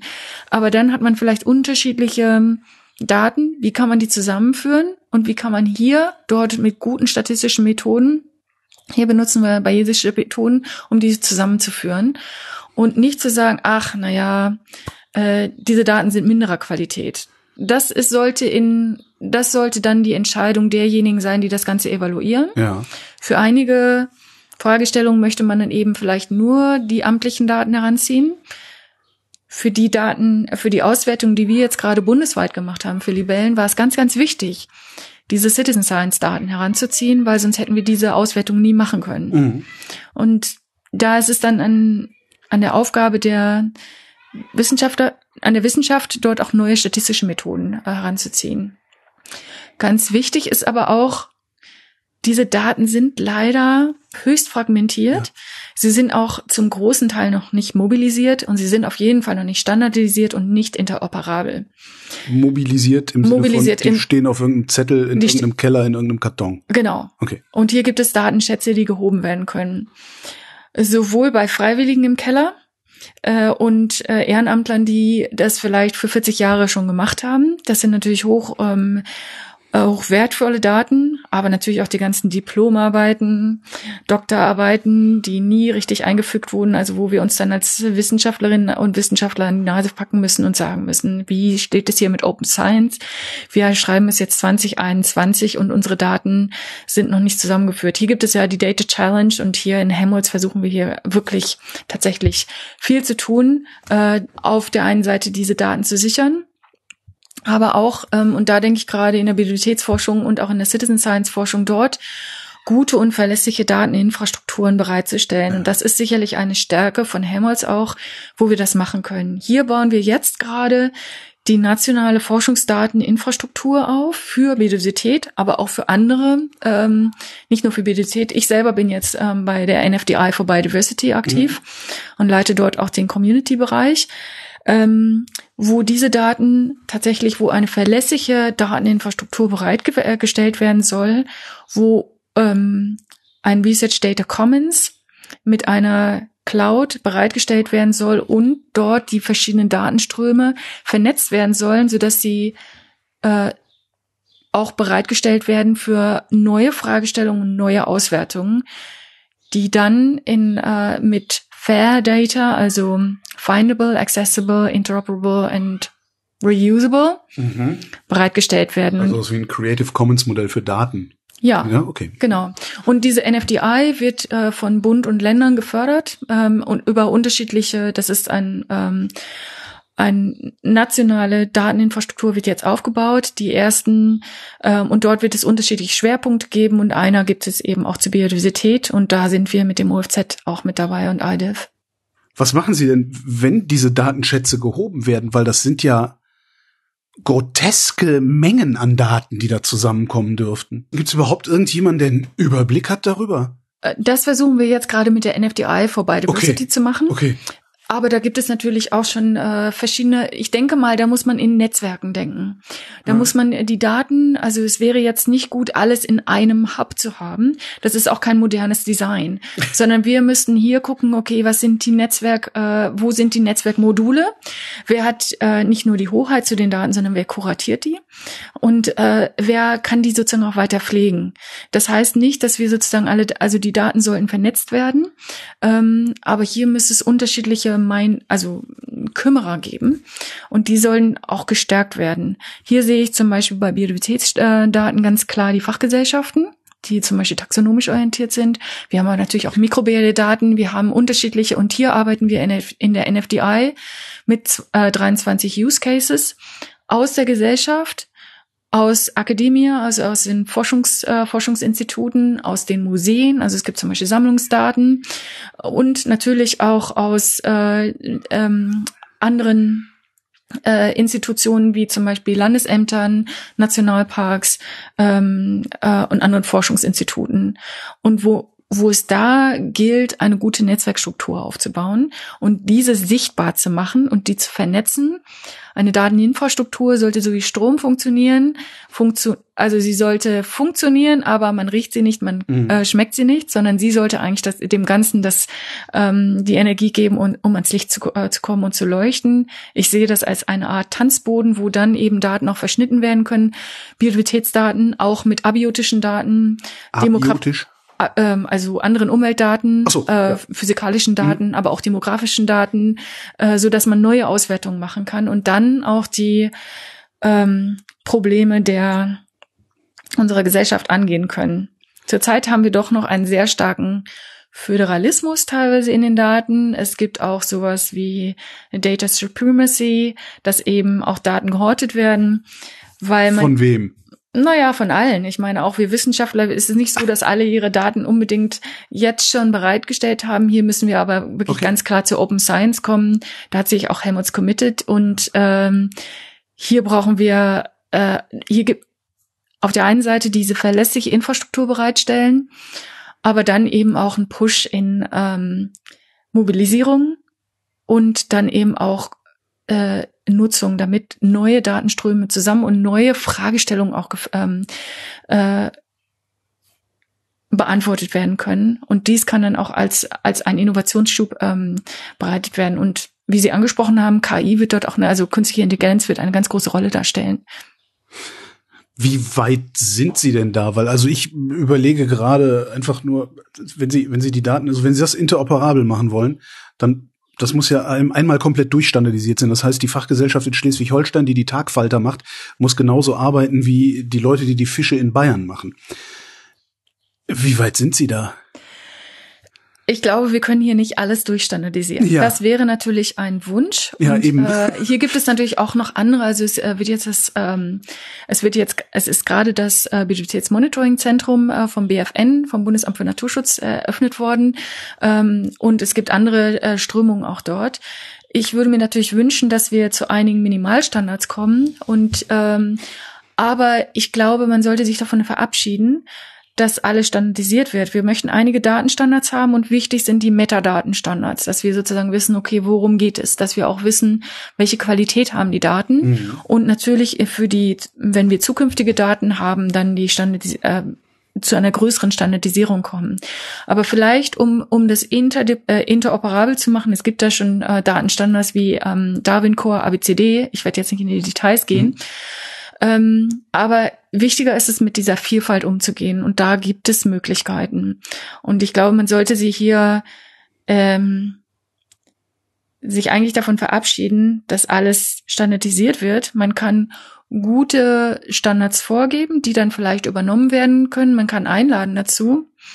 Aber für bestehende Daten sollte man lieber gucken, wie kann man mit denen umgehen, wie kann man die verschneiden. Und genau das machen wir in unserem ESMON-Projekt. Das dauert, ähm, da, das dauert aber durchaus. Es ist auch arbeitsintensiv und das sollte man nicht unterschätzen. Und deswegen arbeiten wir hier an Use Cases, um dort dann Werkzeuge zu entwickeln, die wir dann weitergeben können. Funktioniert das? Ich glaube, es ist einfach nur menschlich, dass unterschiedliche Systeme entstehen. Und jetzt müssen wir uns davon da müssen wir einfach einen Push geben. Da gibt es eben jetzt auch die Data Science Strategy, auch die Datenstrategie der ähm, Bundesrepublik. Ähm, und dass wir dort einfach dazu kommen. Es gibt auch die Inspire-Richtlinien der EU, die gibt es schon ziemlich lange. Äh, und da müssen wir jetzt einfach, genauso wie Frühlingsaufräumen. es, äh, es macht vielleicht keinen Spaß, äh, aber deswegen werden jetzt, deswegen werden jetzt auch Stellen, und es, es, es macht auch tatsächlich Arbeit. Das, ja. das geht nicht nebenbei, deswegen werden jetzt Stellen geschaffen, aber deswegen gibt es eben jetzt den Push für die nationale Dateninfrastruktur, weil so können wir als, also ein hochwissenschaftliches Land wie Deutschland kann sich das einfach nicht leisten, dass unsere Daten in diesem Zustand sind. Und deswegen bin ich sehr froh, dass es eben über alle Fachbereiche jetzt diese nationale Dateninfrastruktur gibt. Ist es irgendwo denn eigentlich besser? Oder äh, sind die Daten in allen Ländern äh, eigentlich in einem desolaten Zustand und alle müssen ihre Hausaufgaben oder ihren Frühjahrsputz noch machen? Äh, ich denke, da gibt es weltweit jetzt Bestrebungen dazu und äh, aber immer äh, es gibt auch immer mehr Methoden. Ein anderes Projekt, das wir jetzt gerade machen, ist Europa Bonn, wo wir ein Biodiversitätsobservationsnetzwerk für Europa, eine Scoping-Studie dazu machen mit europäischen Partnern und wo genau das auch da. Wie können wir diese Datenströme nutzbar? Es geht ja um nutzbarer ja. machen, ja? Wie können die nutzbarer machen, äh, um dann evidenzbasiert äh, Informationen rauszuholen, um dort Erkenntnisse zu gewinnen und schneller zu werden, ja. Um dann zum Beispiel, wenn wir eine Fragestellung haben für gesellschaftliche Herausforderungen, diese Datenströme auch zu nutzen. Mhm. Es geht ja darum, welchen Wert haben wir davon. Es ist ja kein, äh, kein Selbstzweck. Und um dann zum Beispiel auch die Politiken, die wir zu haben, um, um dann schneller an, Antworten zu finden und dann auch Muster zu erkennen und dann auch Lösungen entwickeln zu können. Und dass wir diese, wenn wir diese Daten bereitstellen, dass eben unterschiedlich Leute mit unterschiedlichen Fragen diese Daten auch also äh, befragen können und dann auch neue Fragestellungen beantwortet werden können. Eigentlich würde ich gerne fragen, wo es denn überall Citizen Science gibt, aber ich vermute mal, die gibt es überall. Wo gibt's sie denn nicht? ist vielleicht die bessere Frage. Ja, vielleicht ich habe natürlich jetzt biologische Beispiele gebracht, weil ich auch Biologin bin. Äh, naja, aber Sie Astronomen ist ja auch nichts anderes. Genau, es gibt Astronomen, es gibt Geschichtswissenschaftler, da es gibt es eine lange Kultur bei den Archäologen, äh, wo auch viele Freiwillige ehrenamtlich ein hohes Wissen mitbringen. Ähm, und äh, es gibt äh, ja bei den Astronomen zum Beispiel, es gibt auch äh, selbst das ähm, CERN mit dem Hadron Collider hat eine Citizen Science Forschungs, äh, äh, Forschung, wo zum Beispiel äh, Bilder ausgewertet werden. Ach so, ich es, dachte jetzt gerade Beschleuniger im Garten bauen. Nee, genau. Aber ähm, äh, und äh, und es ist tatsächlich so, dass da haben wir eine Umfrage gemacht vor ein paar Jahren zu der europäischen Citizen Science Landschaft und tatsächlich 70 Prozent so etwa waren aus den Umweltwissenschaften, also viele aus der Biodiversität. Vielleicht das, weil das ähm, viele Leute anspricht, aber auch natürlich den äh, Luftqualität. Es gibt zum Beispiel in Berlin auch ein ganz tolles Hush City. Da geht es um, weil wir gerade von Lärm sprachen, ja, um die Soundscapes äh, von Städten. Ja. Ähm, es gibt äh, äh, wir haben jetzt in, am OFZ auch den Umwelttracker, wo zum Beispiel personifiziert die Umwelteinflüsse gemessen werden. Ähm, mit Sensorik und wo es äh, zum Beispiel mit Wearables mhm. viel besser geht, ähm, dort äh, da umzugehen. Äh, beim Forschungszentrum Jülich gibt es zum Beispiel ein tolles Projekt, das heißt Smaragd, wo Umweltsensoren die ähm, Luftbelastung und Aerosole messen und das zusammen mit dem Braunschweiger Zentrum für Infektionsforschung, Helmut Zentrum für Infektionsforschung, äh, zum Beispiel die Gesundheits-, persönliche Gesundheitsbelastung gemessen wird.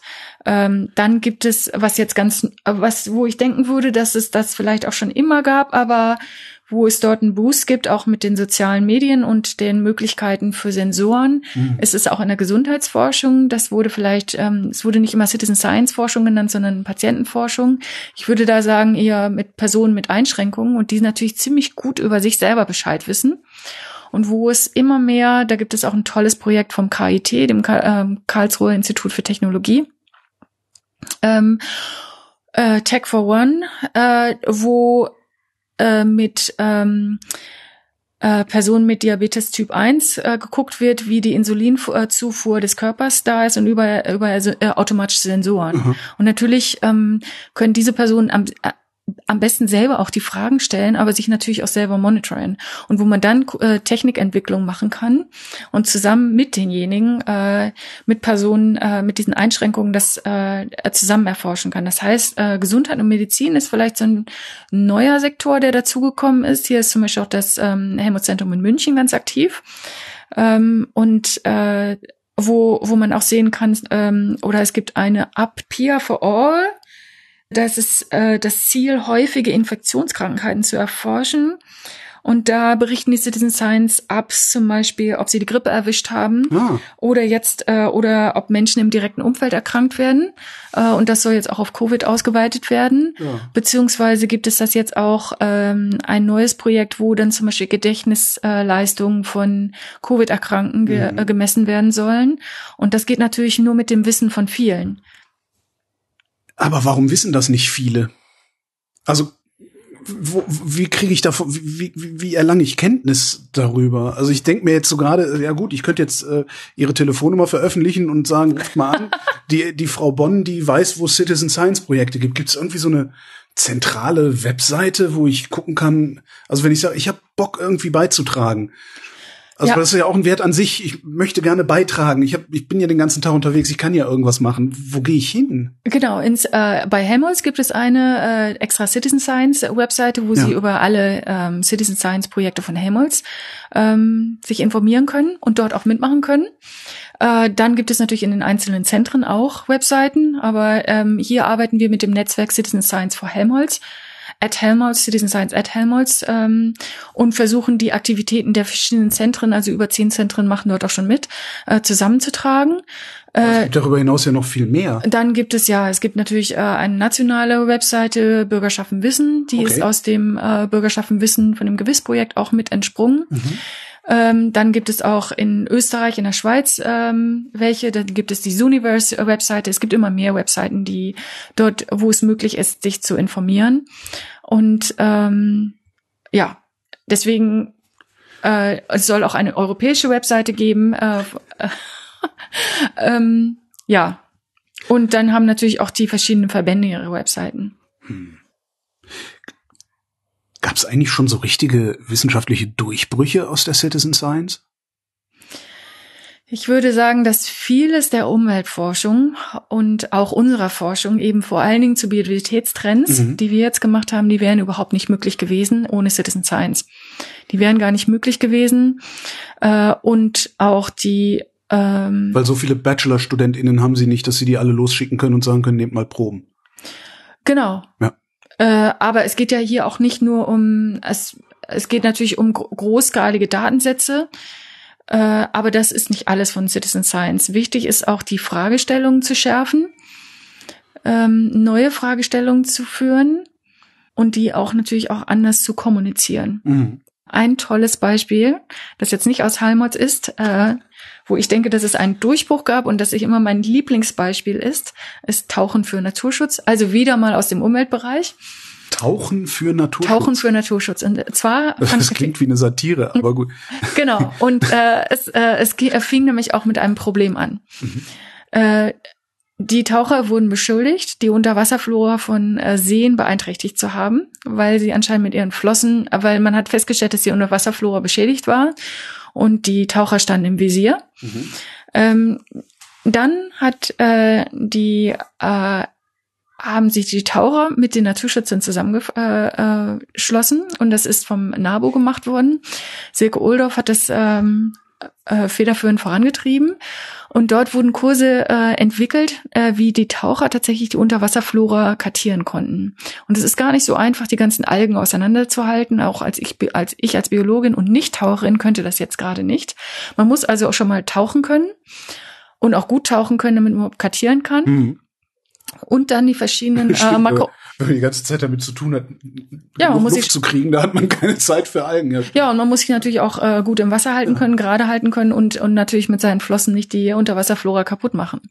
Aber dieses hat sich, dieses ähm, Projekt, das eben vom NABU und der Landesbehörde in Brandenburg dort äh, gef ähm, gefördert wurde und aufgebaut wurde, zusammen mit dem Taucherverein, äh, war ein Erfolgsprojekt, weil dann konnte zum Beispiel festgestellt werden, konnten die äh, Taucher erstens ähm, in Gewässern tauchen, die sonst eigentlich für sie nicht zugänglich waren, weil die unter Naturschutz standen, aber weil es ja, weil die dort zum Beispiel kartieren konnten. Ja. Und es konnten tatsächlich Umweltprobleme aufgedeckt wurden. Es zeigte sich nämlich, dass es nach, bei Starkregenereignisse ähm, äh, Einträge aus belasteten Äckern oder ähm, Nährstoffeinträger gab. Und hier konnte dann zum Beispiel ein äh, Warnsystem dann eingeführt werden. Und hier konnten dann zum Beispiel, es waren nämlich nicht die Taucher, sondern es waren die Nährstoffeinträge. Und dadurch hat sich dieses Problem eigentlich in eine Win-Win-Situation umgewandelt. Und dieses Projekt, ähm, das zuerst ein Problem war und wo dort zum Beispiel eine Fragestellung als am Anfang stand, was ist mit unserer Wasserflora los und wer hat hier Schuld? Also dieses Umweltproblem ja, konnte dann eben umge umgemünzt werden in ein äh, in eine Lösung. Äh, und dies hat sich jetzt über äh, ganz Deutschland verbreitet. Also es machen jetzt schon mehrere ähm, Seen mit und auch mehrere Bundesländer. Ein anderes äh, äh, schönes Projekt war zum Beispiel mit der Sensebox. Äh, die äh, ist von der Universität Münster entwickelt worden. Und dort werden Stickoxide gemessen und das kann man an seine ähm, an sein Auto anfassen. Mhm. Äh, und äh, was da interessant war, waren, dass die Stickoxide, ich glaube, es waren Stickoxide, besonders hoch waren in den Vororten. Man hatte es natürlich erwartet an den, ähm, an den Ampeln, wo es Stop and Go gibt. Ja, und was war das Problem? Das waren diese ähm, Sleeping Policemen, also die schlafenden Wachtmänner, wie nennt man das? Diese ähm, Huckel in den so, Straßen. Diese, äh, äh, ähm, äh, äh, ich, diese, gibt's da ein Wort für überhaupt? Schweller? Schwell diese Schwellen in den, in den Straßen, genau. Und wo man dann eben, die Speedbumps, genau. und wo man dann eben festgestellt hat, ja, da gibt's eben Stop and Go und deswegen ist dann die, äh, deswegen ist die mhm. Schadstoffbelastung der Tür. Ähm, ich fand das ein erstaunliches Ereignis, äh, Ergebnis und das ist zum Beispiel da auch rausgekommen. Und äh, oft ist es ja auch so, dass äh, man kann nicht überall messen. Ja. Äh, und deswegen ist, äh, ist eben der, die viel, und es gibt natürlich auch einige Orte, da könnte man auch selber, da würde man als Wissenschaftler gar nicht reinkommen, wie zum Beispiel die Privatgärten mhm. ähm, oder die Privathinterhöfe. Und was ich dann die Krönung finde natürlich ist, wenn man dann tatsächlich auch neue Fragestellungen mit den Bürgerinnen und Bürgern eben diese dann entwickeln kann und dann äh, dort äh, Fragestellungen machen könnte. Andere Projekte aus dem Gesundheitsbereich aus Helmholtz sind zum Beispiel ein schönes Projekt, das heißt Smooth. Da wird das Bewegungsverhalten äh, von Jugendlichen mhm. ähm, in der Schule und, äh, und Schülerinnen und Schülern äh, beobachtet wo sie selber auch mit Protokoll führen. Und äh, das wird von der Charité hier in Berlin gemacht. Und äh, Das finde ich zum Beispiel auch ein spannendes Projekt, wo man eben gucken kann, okay, wie sind Bewegungsabläufe, wie kann man sich dann auch verbessern? Und dadurch, dass dort das sofort zusammen gemacht wird, kann dann natürlich auch diese Innovation und auch die Erkenntnis, also Learning by Doing, sozusagen dann vielleicht auch in einen ähm, in eine Lösung, also können gemeinsam Lösungen entwickelt werden. Und das finde ich das Schöne an Citizen Science Projekten, wo man hier auch zu gesellschaftlichen Lösungen auch schneller ähm, hinzukommen kann. Sie sind ja Biologin, ne? Ähm, was Sie da machen, das muss doch für Biologinnen ein Traumjob sein, oder? Na klar, sonst wäre ich nicht. Wie da. haben Sie das gemacht? Ja, vielleicht Natur hat für mich immer viel bedeutet. Ja. Und ich glaube, da kommen natürlich viele her als Biologen und Biologinnen. Ich muss dazu aber sagen, also Modellierung hat mich ebenso interessiert. Okay. Und äh, deswegen bin ich nach meinem nach meiner Doktorarbeit in Braunschweig dann erstmal nach Sheffield gegangen, um dort makroökologische, äh, um Makroökologie an der University of Sheffield zu machen. Makroökologie.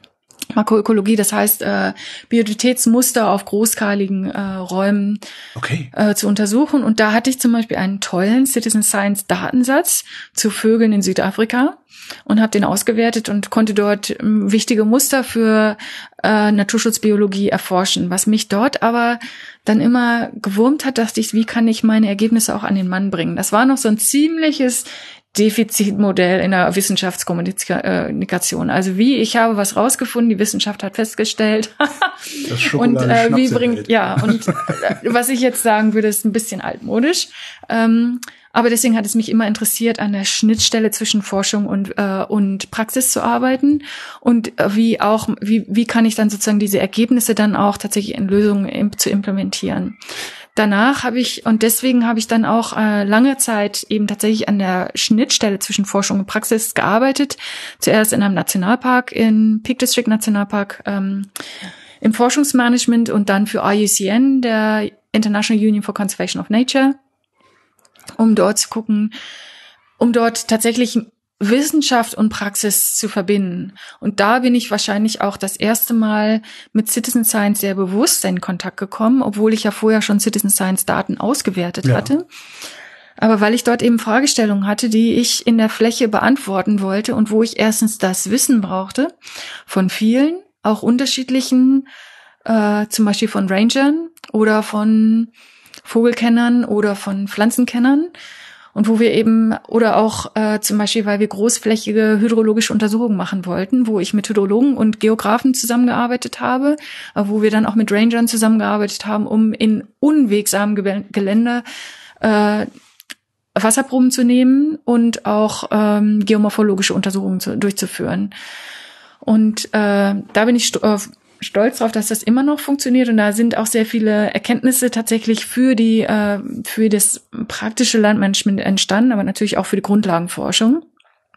Oder zum Beispiel, wie mache ich ein Ground Truthing für Remote Sensing äh, äh, Bilder, um dann eine Landschaftskartierung ein zu machen. Ground was? Ground Truthing, also wie ähm, also wenn ich Satellitenbilder habe oder auch Fernerkundungsdaten, ja wie validiere ich die und wie habe ich dort sozusagen Referenzdaten im, äh, im Gelände. Mhm, und wenn ich dort mhm, mhm. Vegetationsdaten aufnehmen muss oder Erosionsdaten, ähm, und hier kann man zum Beispiel auch mit äh, Citizen Scientists zusammenarbeiten, äh, äh, welchen die sich mit Vegetation auskennen oder auch eben Ranger, die das Gebiet, Gebiet kennen. Ja. Und äh, ist das Grüne, das ich da sehe, wirklich Farn? Ja. Ist das Farn? ist das oder ist das Fagn also sind das Torfmoose und ja, so weiter? Ja. Oder ähm, wie nass ist es dort jetzt eigentlich? Und dass man dort zusammenarbeiten kann. Und dort sind natürlich die Ranger dann natürlich auch Multiplikatoren gewesen, die das dann weiter an ähm, an die Menschen gegeben haben, die im Nationalpark unterwegs sind. Und dort ist natürlich eine Tür der Kommunikation.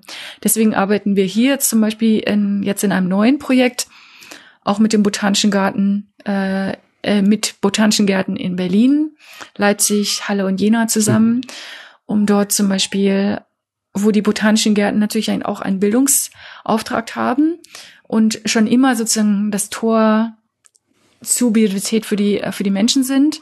Und wo wir hier aber dann sagen, okay, es gibt nicht nur eine einseitige, okay, wir zeigen euch jetzt mal, wie Biodiversität ist, äh, ist sondern auch Botanischen Garten Goes Outdoors. Wie können wir auch ähm, Pflanzen zum Beispiel in der Stadt beobachten und mhm. dort zum Beispiel auch Klimagradienten beobachten?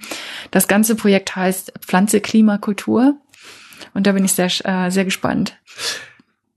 Ist das eigentlich einfacher geworden? über die Jahre? Also auch äh, einerseits die Wissenschaftskommunikation, also ihre Ergebnisse oder überhaupt das, was sie tun, äh, an den Mann zu bringen. Äh, andererseits aber auch überhaupt die Leute zu animieren, mitzumachen vielleicht.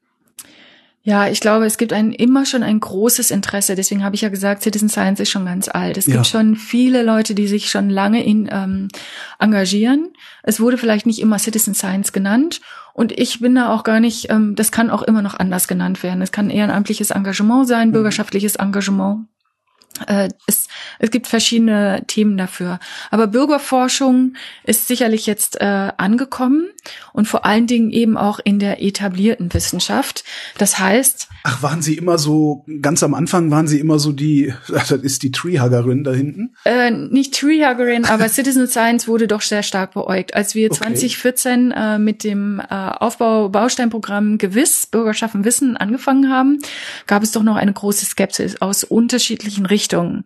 Da war auf der einen Seite der Skepsis, naja, darf man das? Äh, ist Citizen Science nicht bessere Hiwis? Achso, ja, äh, die haben ja alle keine Kittel an. Genau, oder ähm, wie sieht es da mit der Datenqualität aus? Oder hm. beziehungsweise werden jetzt hier Bürger ausgenutzt, ähm, um jetzt eigentlich nur als Hilfswissenschaftler zu fungieren? Also viele sozusagen Themen, die da rumwarberten wo allerdings dann missachtet wurde, dass es sozusagen schon eine super Zusammenarbeit in vielen Bereichen schon gibt, also gerade in der Ökosystemforschung, aber zum Beispiel auch in anderen Feldern wie der Gesundheitsforschung, was ich schon gesagt hatte. Ähm, aber äh, bei der etablierten Wissenschaft gab es doch noch Vorbehalte und oft wurde eben auch gesehen, dass ja, Bürger kann man einbinden, aber ja, vielleicht für Datensammlung, das ist ganz gut, aber Fragen stellen selber. Wir haben zum Beispiel bei der Citizen Science Strategie 2020, dem Grünbuch, das wir da äh, in zwei Jahren erstellt haben, mit ähm, Beteiligten aus über 700 Organisationen und mit über 20 Dialogforen ähm, haben wir äh, ein Grünbuch erstellt mit verschiedenen Handlungsoptionen, zehn Handlungsoptionsfeldern und mehreren Visionen. Und äh, dazu haben wir auch Positionspapiere eingeholt. Und das war sehr interessant, dass aus den Wissenschaftsorganisationen, da haben wir gefragt, ja, wo macht Citizen Science Sinn? Wo sehen Sie da die Beteiligung der Bürgerinnen und Bürger? Und zu dem Zeitpunkt, 2016, war es so, dass die meisten Wissenschaftsorganisationen gesagt haben, also wenn man sich den Wissenschaftsprozess so vorstellt, man stellt erstmal eine Frage, dann spezifiziert man das Design und macht es, ähm, dann erhebt man die Daten, dann wertet man die Daten aus, danach publiziert man die Daten und kommuniziert sie. Mhm. Da haben die meisten aus der Wissenschaftsorganisation gesagt, ja, bei Datensammlung, da sehen wir ein großes Potenzial, großskalige Datensätze. Ähm, Vertreter aus zivilgesellschaftlichen Organisationen haben ganz klar gesagt, wir sehen ein großes Potenzial, die Fragestellung zu ja. stellen. Wie genau die dann runtergebrochen wird, ja, das Design, ja, das ist durchaus das Metier von Wissenschaftlerinnen und Wissenschaftlern. Das sollen die mal ruhig machen, ja. Das ist auch sozusagen, wir müssen dort auch sehen, wo sind die Fähigkeiten, wo sind die Skills, ja, und da können wir uns auch, aber dann in Datenerhebung, das, da sehen sich auch viele, das möchten sie auch, und da gibt es unterschiedliche Tiefen, wo man das machen möchte. Also vielleicht nur das Handy raushalten, ein, mhm. ein Bild des Nachthimmels machen. Das ist okay oder auch eben tatsächlich eine sehr engagierte Zusammenarbeit, wo man regelmäßig rausgeht ähm, und was erhebt, ob das nun Luftverschmutzung ist, ob es nun eigene körperliche äh, Bewegung ist oder Schmetterlingsdaten oder äh, die Zustand eines Gewässers. Ähm, aber dann die Auswertung. Und ich glaube, hier müssen wir auch zum Beispiel gucken, was werden hier für Fragen gestellt, wie können ja. wir hier und wir können vielleicht auch, ähm, also zum Beispiel es sind äh, Kollegen auf mich zugekommen, die gesagt haben, ich kann übrigens ziemlich gut pro programmieren, ja, ich kann euch auch eine Dateninfrastruktur, wir haben das schon gemacht, ja. Oder zum Beispiel Angler haben für uns den Film gemacht ja. für Flow, die einfach ganz toll kommunizieren können und die einfach einen super Film gemacht haben für Flow, unser Fließgewässerprojekt und die vielleicht auch ganz anders kommunizieren können und auch in ihre äh, Communities hinein und wo man dann auch sehen kann, okay, Publikationen da gibt es auf der einen Seite die Fachpublikationen, aber es gibt auch andere Publikationen. Und zum Beispiel, das muss nicht unbedingt das Metier der Wissenschaftler sein und Wissenschaftlerinnen. Und deswegen arbeiten wir jetzt in unseren Citizen Science Projekten auch immer mit zivilgesellschaftlichen Organisationen zusammen, beziehungsweise auch eben der Stadt Leipzig oder anderen öffentlichen Organisationen wie dem Umweltbundesamt. Manche Fragen können Ihnen gar nicht einfallen, weil sie viel zu weit weg vom Objekt der Untersuchung sind. Ne? Ja, und ich das denke mal, da muss man auch die, das Innovationspotenzial ja. sehen, dass äh, diese äh, No Innovation without Participation, ja. Ja. Also wie, äh, wo kommen da neue Fragen rein, ja? Wo kommen da auch, äh, wo sind unterschiedliche Wissensdomänen? Mhm. Und da ist es natürlich dann auch etwas, wie können wir uns die Zeit geben, dann auch zuzuhören, diese Fragen gemeinsam zu schärfen. Das ist nicht immer möglich. Also das ist äh, in so einem Wissenschafts, ähm, wo wir immer drei Jahresprojekte haben und dann irgendwann schnell machen müssen, weil wir eigentlich dann schon vorher ja, sagen müssen. Müssen, ja. Genau, aber dort arbeit, äh, dort gibt es ja auch Möglichkeiten jetzt äh, immer mehr auch Scoping-Studien durchzuführen. Da beglückwünsche ich auch das BMBF, das wird teilweise gemacht. Was ist das? Scoping-Studien? Also, dass wir tatsächlich ähm, eine Periode haben, wo wir tatsächlich über ein Jahr die Fragen schärfen können, wo wir erstmal zusammenkommen können mit den verschiedenen Akteuren aus Mhm. den unterschiedlichen Sektoren, um dann die Fragen zu schärfen und dann ähm, die Projektideen zu erstellen. Ansonsten ist es ja oft so, man muss das in sechs Wochen machen. Das können wir als Wissenschaftlerinnen und Und Wissenschaftler. idealerweise schon wissen, was bei rumkommen soll. Ne? Genau, und äh, diese Offenheit, da muss es natürlich eine Veränderung des Wissenschaftssystems geben. Mhm. Und das, ähm, Passiert das? äh, ich würde sagen, wir sind auf dem Weg. Okay. Und wir sind ja gerade noch bei der Citizen Science Strategie gewesen, Ja. also das Grünbuch, äh, das wir dann 2016 veröffentlicht haben. Das hat dazu geführt, dass es eine neue ähm, äh, Leitlinie zu Bürgerwissenschaften im BMBF gab, also bin es ähm, dem Bundesministerium für Bildung und Mhm. Forschung, worüber ich mich sehr gefreut habe, wo es dann tatsächlich eben tatsächlich eine eine spezifische ähm, Leitlinie für äh, Bürgerwissenschaften gab und diese dieses Förderprogramm jetzt schon in die zweite Runde geht, wo jetzt 15 Projekte im zweiten Mal gefördert werden. Aber ich würde natürlich gerne 100 Projekte gefördert sehen. Es wurden über 500 Skizzen eingereicht. Das heißt, es gibt dort einen großen Bedarf. Es muss natürlich auch ein Mainstreaming geben in die unterschiedlichen Fach, Fachbereiche der, also nicht nur bei den Ministerien, sondern auch bei der DFG. Und was ich ganz toll finde, ist, dass hier in Helmholtz tatsächlich auch ein Citizen Science Programm aufgelegt wurde von der Geschäftsführung, wo äh, 900.000 Euro bereitgestellt wurden, um dort drei Leuchtturmprojekte über die verschiedenen äh, Helmholtz-Zentren zu fördern, um dann zu gucken, wie entsteht hier Innovationspotenzial in Helmholtz. Und da sind drei, eben drei sehr schicke Projekte und wo wir dann eben sehen können, okay, was bedeutet Citizen Science Qualität auch in Helmholtz? Wie können wir das voranbringen, eben mit Citizen Science at Helmholtz? Und wie können wir das hier auch, äh, wie können wir hier auch Best Practice nicht nur erarbeiten, sondern auch teilen und dort auch eine Toolbox in Helmholtz erstellen, die wir natürlich nicht nur in Helmholtz erstellen wollen, sondern wo wir zum Beispiel Sensorik erstellen, neue Tools, Infrastrukturen, aber auch zum Beispiel, wie geht man hier mit Kommunikation um, wie können wir Schülerlabore einbinden, wie können wir hier mit dem Open Science Labor zusammenarbeiten. Wir haben jetzt schon ein paar Mal das BMBF äh, erwähnt. Wie ist denn die Zusammenarbeit mit der Politik eigentlich? Ja, was ich ganz toll finde, ist, dass eben das BMBF tatsächlich äh, diesen Citizen Science Pro ähm, Prozess, der bottom-up war und wo sich sehr viele Organisationen äh, gefunden haben, um das Grünbuch zu schreiben, die Citizen Science Strategie 2020, dort zugehört hat und dann eine Leitlinie aufgebaut hat zu Citizen Science. Jetzt auch Citizen Science Projekte fördert Mhm. und jetzt in der zweiten Förderperiode auch tatsächlich nicht akademische Organisationen fördert. Also wir sind jetzt auch ähm, mit Projekten dabei, wo zum Beispiel der BUND, der Bund für Umwelt und Naturschutz, das leitet. Das war Mhm. vorher gar nicht möglich. Früher konnten BMBF-Mittel nicht zum Beispiel an zivilgesellschaftliche Organisationen gehen. Und das finde ich ganz toll, dass hier diese Öffnung stattgefunden habe. Und ich glaube, hier müssen wir weiterdenken. Außerdem hat das BMBF, äh, wir konnten die ähm, dann auch die erste Citizen Science äh, Konferenz für Europa ausrichten. Ähm, das wurde auch mitfinanziert äh, und wir haben jetzt äh, 2030, äh, wir entwickeln jetzt gerade das Weißbuch Citizen Science Strategie 2030 und dort hat das äh, BMBF auch ein Dialogforum mit fin äh, finanziert, um dort die verschiedenen Akteure mit zusammenzubringen. Das ähm, Dieser Prozess ist wiederum ähm, bottom-up, wo wir mit verschiedensten ähm, Organisationen zusammenarbeiten und wo es demnächst auch eine öffentliche Konsultation geben soll. Äh, Im Sommer, jetzt äh, Juni, Juli, soll es diese öffentliche Konsultation geben, auch für diejenigen, die eben nicht Zeit haben, sich einen Tag in einem in ein Dialogforum und das musste online sein, aber ähm, dort auseinanderzusetzen. Was ich da schön fand, war, dass das äh, BMF dort wirklich nach vorne denkt und sich dort dem Ganzen öffnet. Sie ähm, finanzieren unterschiedlichste Citizen Science Projekte und was ich auch schön finde, ist, dass sie sich auch der Evaluation von Citizen Science verschrieben haben und dort jetzt in der, ne, äh, in der zweiten Förderperiode tatsächlich auch an externe diese ähm, diese Citizen Science Projekte evaluieren und dort auch sehr selbstkritisch damit umgehen, wie sind jetzt die früheren ähm, Projekte, die schon gefördert wurden, was hatten die für einen Impact, mhm. um dort weiterzugehen. Und das finde ich, äh, das finde ich ganz toll. Gleichzeitig gibt es ja auch die Hightech-Strategie. Ähm, von Deutschland, die eben auch diese Öffnung in Richtung Open Science vorschlägt, die Datenstrategie und auch dieses Kommunikationspapier äh, Papier des BMBF, wo gezeigt wird, dass ein, äh, wo gesagt wird, die, der Dialog mit Bürgern so ganz stark mit eingebunden werden sollen. Ich hoffe natürlich, dass es dort nicht nur mit einem Dia bei einem Dialog und bei Wissenschaftskommunikation hängen bleibt, sondern dass wir hier sozusagen dieses Miteinander forschen, dieses gemeinsam Forschen dort weitergehen.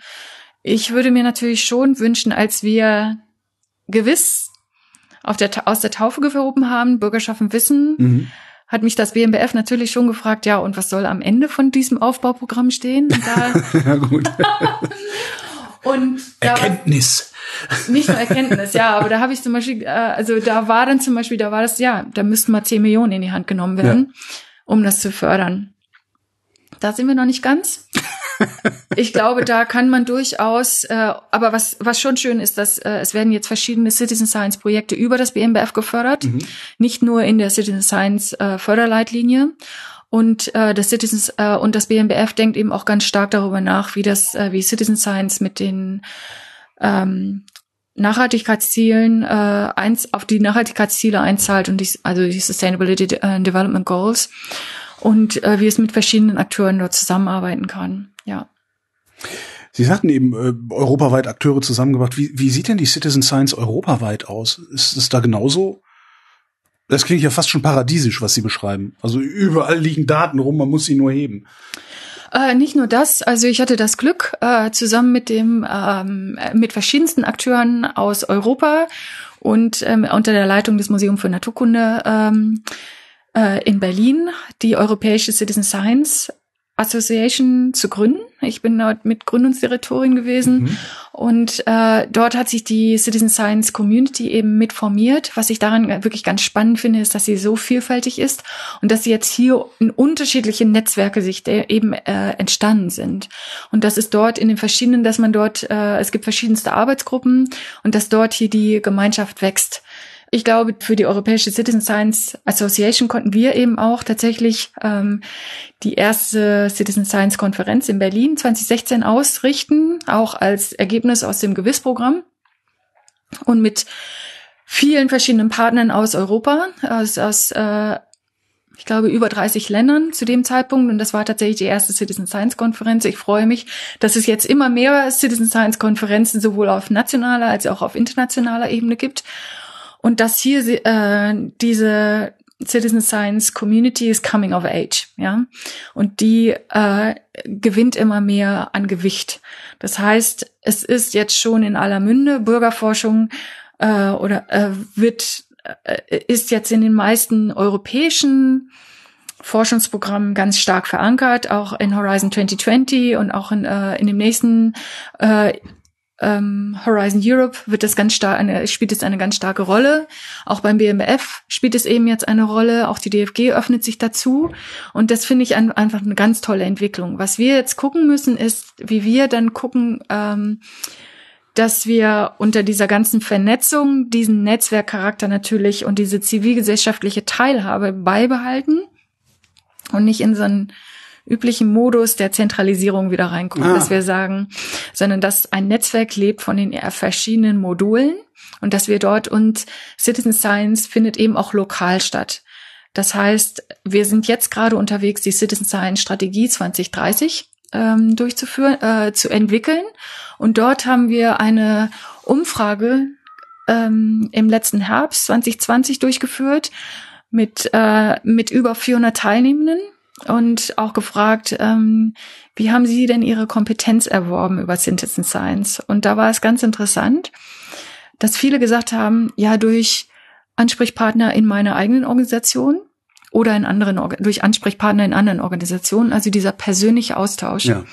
Und natürlich durch Learning by Doing selber machen. Dadurch erwähnt man durch Kompetenz oder durch andere Leute, die Citizen Science Projekte gemacht haben. Das heißt, diese, dieser Kontakt, aber auch dieser ganz konkrete persönliche Kontakt mit Ansprechpartnern in meiner eigenen Organisation war ganz wichtig. Und äh, oder diese Tandembildung mit einigen anderen, die die sozusagen schon Erfahrung hatten. Und Lerngruppen bilden. Genau, genau.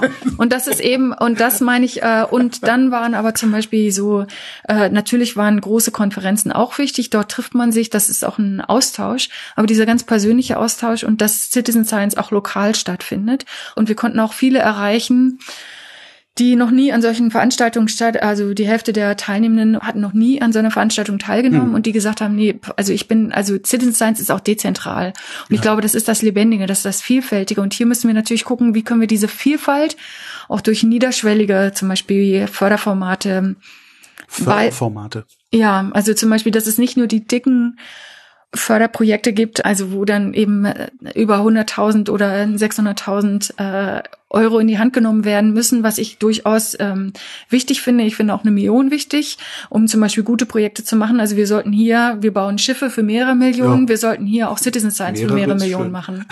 genau. Und äh, da bin ich ganz klar dafür. Aber wir müssen gucken, dass Citizen Science ist etwas Lebendiges. Ja. Und dort, äh, das sprießt auch außerhalb, also es sprießt, äh, und dies muss man, äh, es gibt auch schon Tendenzen, dass wir sagen können, also diese Unabhängigkeit von etablierter äh, Wissenschaft sollte erhalten bleiben und die diese Bottom-up das braucht teilweise einen Raum, das braucht Raume, wo sich Leute ja. treffen können. Ja. Wir brauchen auch gucken.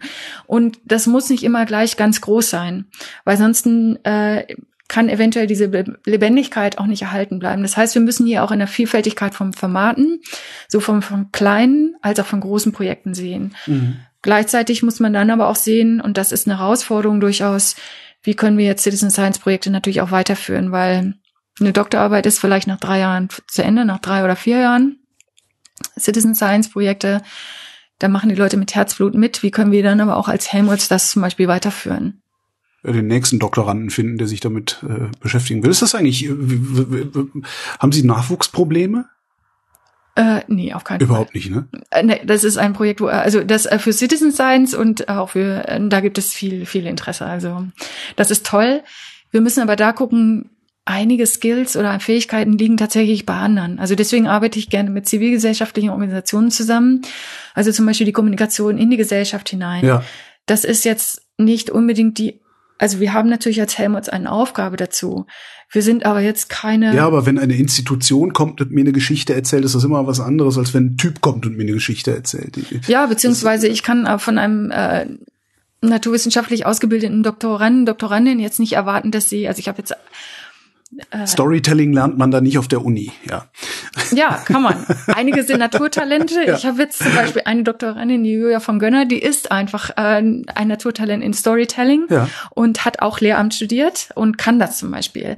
Aber das kann man nicht erwarten und ich glaube, dort muss man eben auch zum Beispiel die Zusammenarbeit, dass zum Beispiel ähm, die NGO die Storytelling und auch die Kommunikation auf ganz andere Art und Weise übernimmt. Mhm. Und äh, das ist zum Beispiel auch eine Herausforderung bei Citizen Science Projekten. Das ist vielleicht nicht mit einem Menschen zu tun, weil auf der einen Seite ist die naturwissenschaftliche oder die sozialwissenschaftliche Expertise gefragt, auf der anderen Seite eben auch die Kommunikationsexpertise. Und wie können wir hier ganz andere anders zusammenarbeiten, sowohl mit den Kommunikationsexpertinnen und Experten in unseren Organisationen, Helmholtz-Organisationen, aber auch außerhalb. Und wie können wir hier zum Beispiel neue gemeinsame Projekte entwickeln und dort auch offen sein um dann eben, wie gesagt, auch diese neuen Fragen zu öffnen. Äh, wir haben jetzt sehr viel über wissenschaftliche Innovation gesprochen. Also ich denke eben wirklich, dass es ein, zu einer Innovation nötig ist, Citizen Science zu haben. Nicht in allen Bereichen. Citizen Science ist nicht für alles. Ja, ist auch nicht immer anwendbar. Ich will da nicht ähm, Es gibt auch Sachen, die beantwortet man lieber anders. Mhm. Ja, also da muss man auch ehrlich mit sich sein, was will ich eigentlich damit erreichen? Und wenn das hier nur Öffentlichkeitsarbeit ist, dann sollte man es vielleicht dann sein lassen. Ja, es muss einen Mehrwert haben für alle Mitwirkenden, sowohl für die Bürgerinnen und Bürger als auch den äh, Forschenden in der mhm. in Helmholtz, sonst sonst bringt das nichts, sonst ist einfach zu viel Arbeit. Ja. Aber ich denke mal, was ist das politische Potenzial? Da waren wir gerade schon mal. Es kann eben tatsächlich zu einer Sprechfähigkeit ähm, führen im wissenschaftlichen Bereich. Wir sehen es jetzt gerade, dass sich doch eben ähm, Sie hatten gerade gesagt, gibt es überhaupt interessierte Leute? Mhm. Wir haben jährlich die Umfragen vom Wissenschaftsbarometer und da wird, äh, da zeigt sich, dass 30 bis 50 Prozent aller Menschen an Wissenschaft interessiert sind, sehr stark. Und dass jeder Zweite auch gerne mal in einem Wissenschaftsprojekt mitmachen würde. Da sind wir noch lange und nicht. Keiner hat auf dem Schirm, dass äh, Citizen Science schon ein Wissenschaftsprojekt, Wissenschaftsprojekt ist. Genau, also ja. viele wissen gar nicht, wie kann ich mich denn engagieren? Ja. Und hier müssen wir sozusagen Angebote schaffen und auch kreativ Ja, das sein. meinte ich mit dieser zentralen Anlaufstelle. Genau, und da fände ich das auch toll, wenn wir das in Helmholtz zum Beispiel hätten, dass wir ja. dann sagen können, okay, interessiert euch für Licht, geht doch mal dahin, das ist ein tolles Projekt. Oder da gibt es die Nachtlichtbühne, ja. Oder interessiert euch für Medizin, da gibt es zum Beispiel. PIA for All. Oder ihr interessiert euch für Sensorik oder ihr könnt gut programmieren. Da ist es zum Beispiel, ähm, geht doch mal zum DLR, ja. Mhm. Oder ihr habt, äh, ihr kennt euch mit Drohnen aus, ganz toll. Da gibt es zum Beispiel jetzt das äh, Undercover Ice Agenten, da wird mit Drohnen gearbeitet. Ähm, Undercover Ice Agenten. Ja, das ist ein neues Projekt vom DLR und dem GFZ, äh, dem, dem AVI, glaube ich. Äh, und da werden Permafrostböden mit Drohnen untersucht. Und da wird eine Partnerschaft zwischen der Arktis, zwischen Schulen in der Arktis und Deutschland gesucht. Das soll jetzt erst noch gerade starten. Cool. Aber ganz toll. Oder zum Beispiel Erkunde das Erdreich. Da wird mit Teebeuteln gearbeitet. Das macht ein Kollege von mir in, in Helmholtz, Hans-Jörg Vogel. Und, äh, wo Stimmt, Teebeutel ist ein Referenzobjekt für äh, Bodenqualität. Ne? Für Bodenqualität. Die Schweizer haben das gerade mit Unterhosen gemacht. Haben Sie das mitgekriegt? Ja, genau. Das hat mein Tochter gerade erzählt.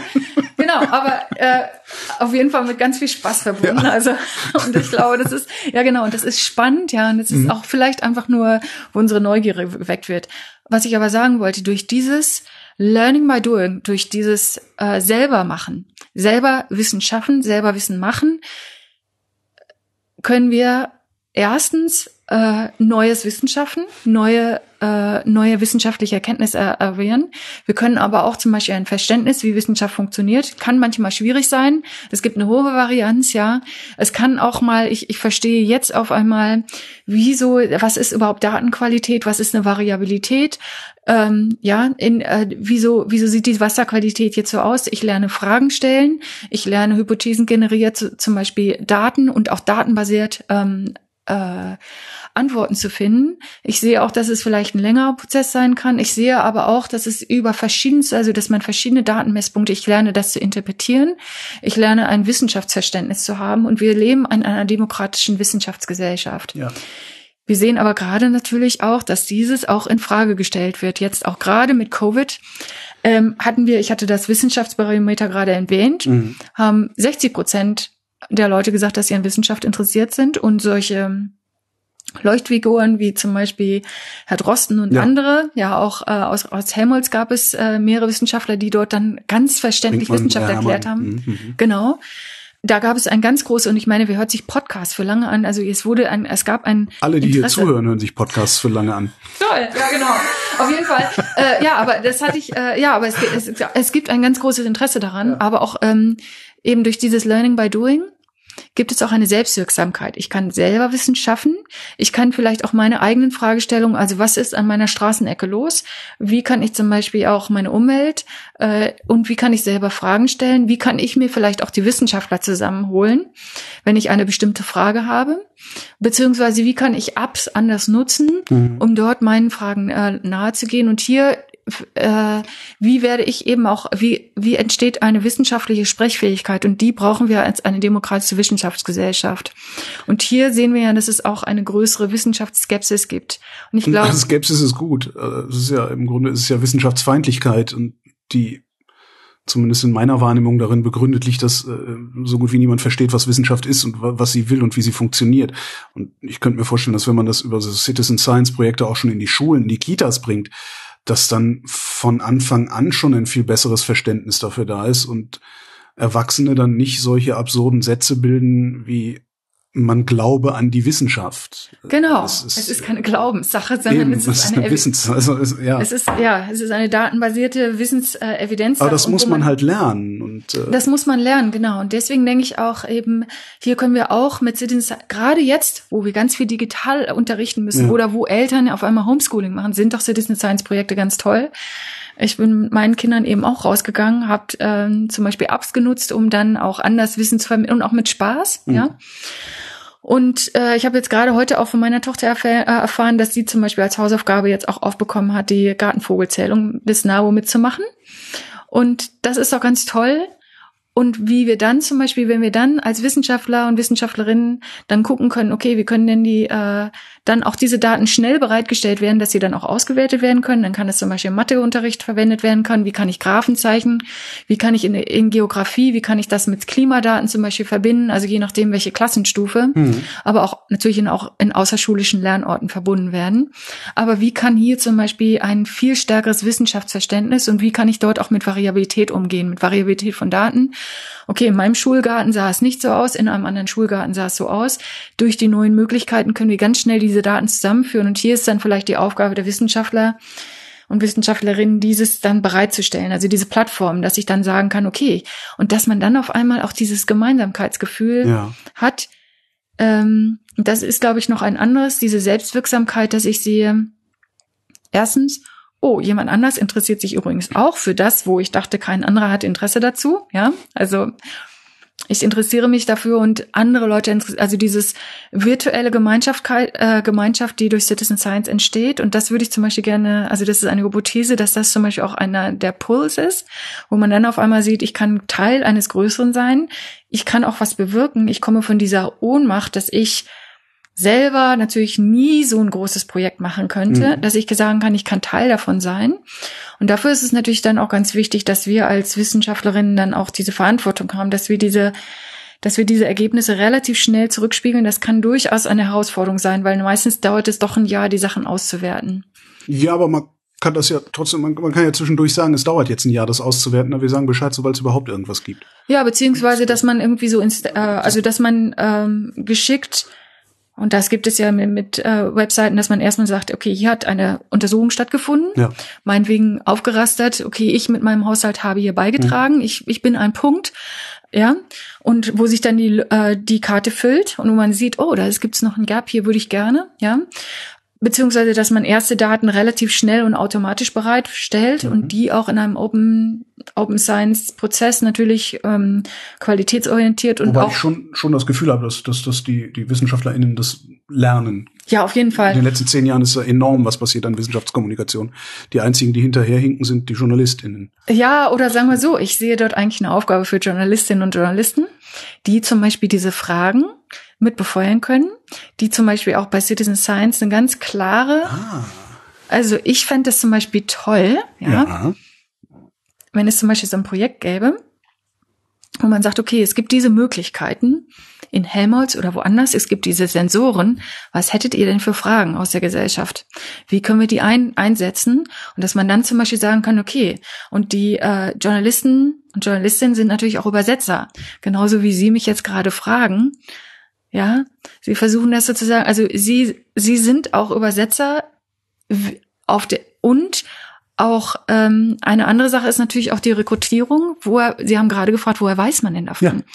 Und äh, wieso ist das so spannend? Sie spiegeln natürlich auch Fragen an, an die Wissenschaft wieder und die sagen, warum macht ihr das? Wie, wie könnt ihr das besser kommunizieren? Beziehungsweise wer könnte für euch das besser kommunizieren? Ja. Können nicht vielleicht die Bürgerwissenschaftlerinnen das viel besser kommunizieren? Insofern denke ich mal, da sollten die Journalistinnen dann vielleicht auch die Beteil also die verschiedenen Akteure aus den Projekten befragen das wäre mein Traum.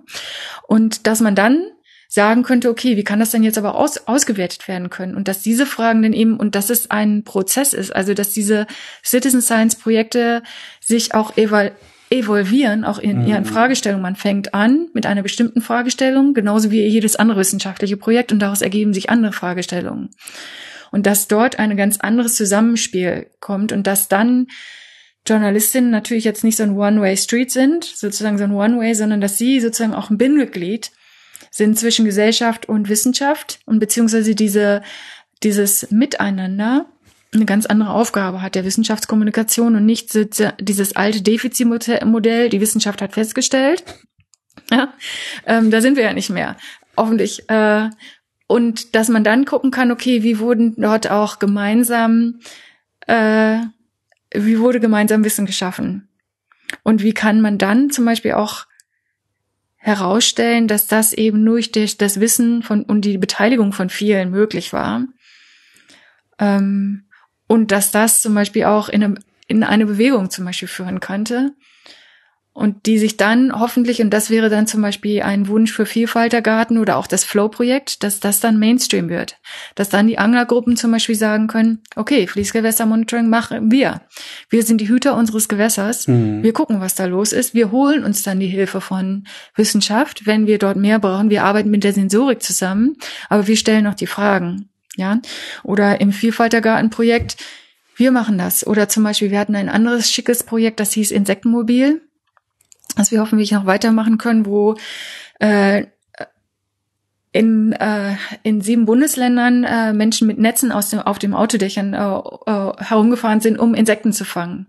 Und dort konnten wir eben ein großflächig gleichzeitig, das hätten wir so nie geschafft, ja. gleichzeitig in einer Woche auf 70 äh, Standorten, in verschiedenen stratifizierten Standorten Insekten fangen und konnten dort eben zum Beispiel zeigen, wie hat sich die Biomasse äh, äh, verändert und konnten dort zum Beispiel zeigen, dass Städte einen ganz wichtigen Einfluss haben auf die Biomasse von Insekten.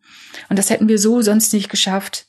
Ein anderes ist zum Beispiel eben, aber da komme ich wieder zu ganz alten oder ganz lang, langjährigen Citizen Science Projekten Wetterbeobachtung. Das ist etwas, was wurde schon immer gemacht, wurde nicht Citizen Science genannt.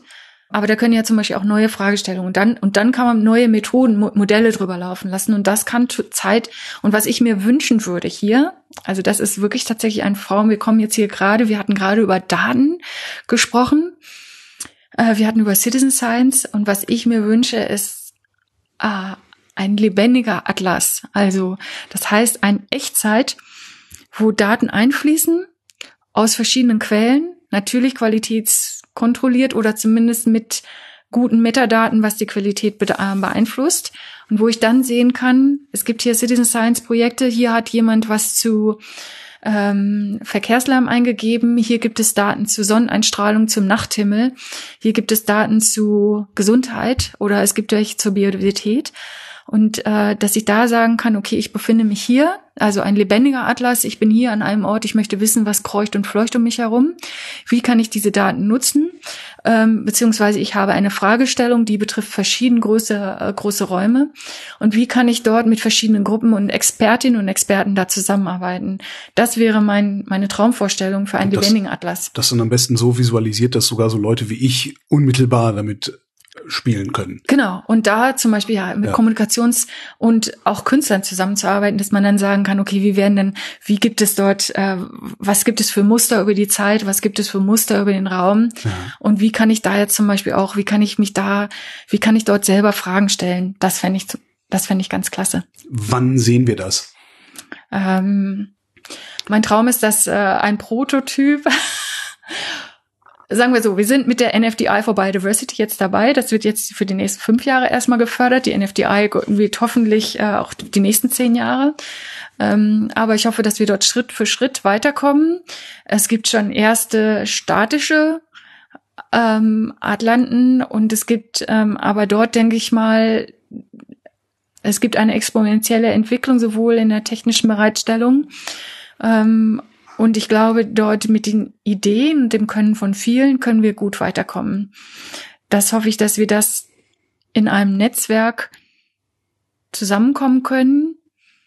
Und ich hoffe, dass wir dort in den nächsten Jahren schon weiterkommen können und dass dieses eben auch genauso wie sich Wikipedia, das hätte man sich vorher auch nicht überlegt, ähm, wie das gewachsen ist, dass, dass sowas eben auch für Daten wachsen kann.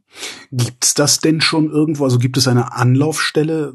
Ich stelle mir jetzt so vor, ich, ich kann irgendwas, ich bin super Kommunikationsdesigner, äh, höre gerade diese Sendung und sage, ja, das die Grafik, die mache ich euch. Äh, wo gehe ich hin? Nee, so so konkret so ist es konkret noch nicht. gibt es das, glaube ich, nicht. Ja. Also Sie können eben auf den verschiedenen Citizen Science Plattformen gucken. Ja. Aber das ist natürlich Sehen Sie, das ist die Aufgabe von Journalisten, vielleicht sowas zu fragen und dass man dann sagen kann, vielleicht sollten wir das aufnehmen als Helmuts und sagen, okay, wo, wo gibt es so eine Anlaufstelle? Wo kann ich sagen, okay, ich, ich kann das? Äh, es gibt zum Beispiel die Plattform für bürgerschaftliches Engagement. Da, ja. da, da gibt es, das ist aber jetzt noch nicht unbedingt mit Forschungsinstitutionen verbunden. Hier müssen wir viel stärker zusammenarbeiten. Es gibt die Wissenschaftsläden in verschiedenen Städten schon. Und ich denke mal, die sind auch schon klassische Anlaufstellen. Es gibt auch äh, jetzt zum Beispiel für Citizen Science gibt es auch ähm, viel mehr Bibliotheken. Mhm andere außerschulische ähm, Bildungsstandorte wie Museen, botanische Gärten, zoologische Gärten. Ähm, und wenn man dort schaffen kann, dass die auch noch mehr miteinander kommunizieren, ich glaube, da gibt es schon Anlaufstellen. Ich glaube, da sind wir als die klassischen Forschungsinstitutionen sozusagen noch nicht gut genug vernetzt. Und vielleicht könnte man dort die zusammen, da braucht man nicht unbedingt, es gibt ja schon viele Ehrenamtsanlaufstellen. Vielleicht sollten wir dort da noch viel mehr zusammenarbeiten und dann eben, also diese Expertise muss man vielleicht nicht immer selber aufbauen, man muss vielleicht sozusagen eher die Schnittstellen schaffen. Aletta Mond, vielen Dank. Ja, vielen Dank.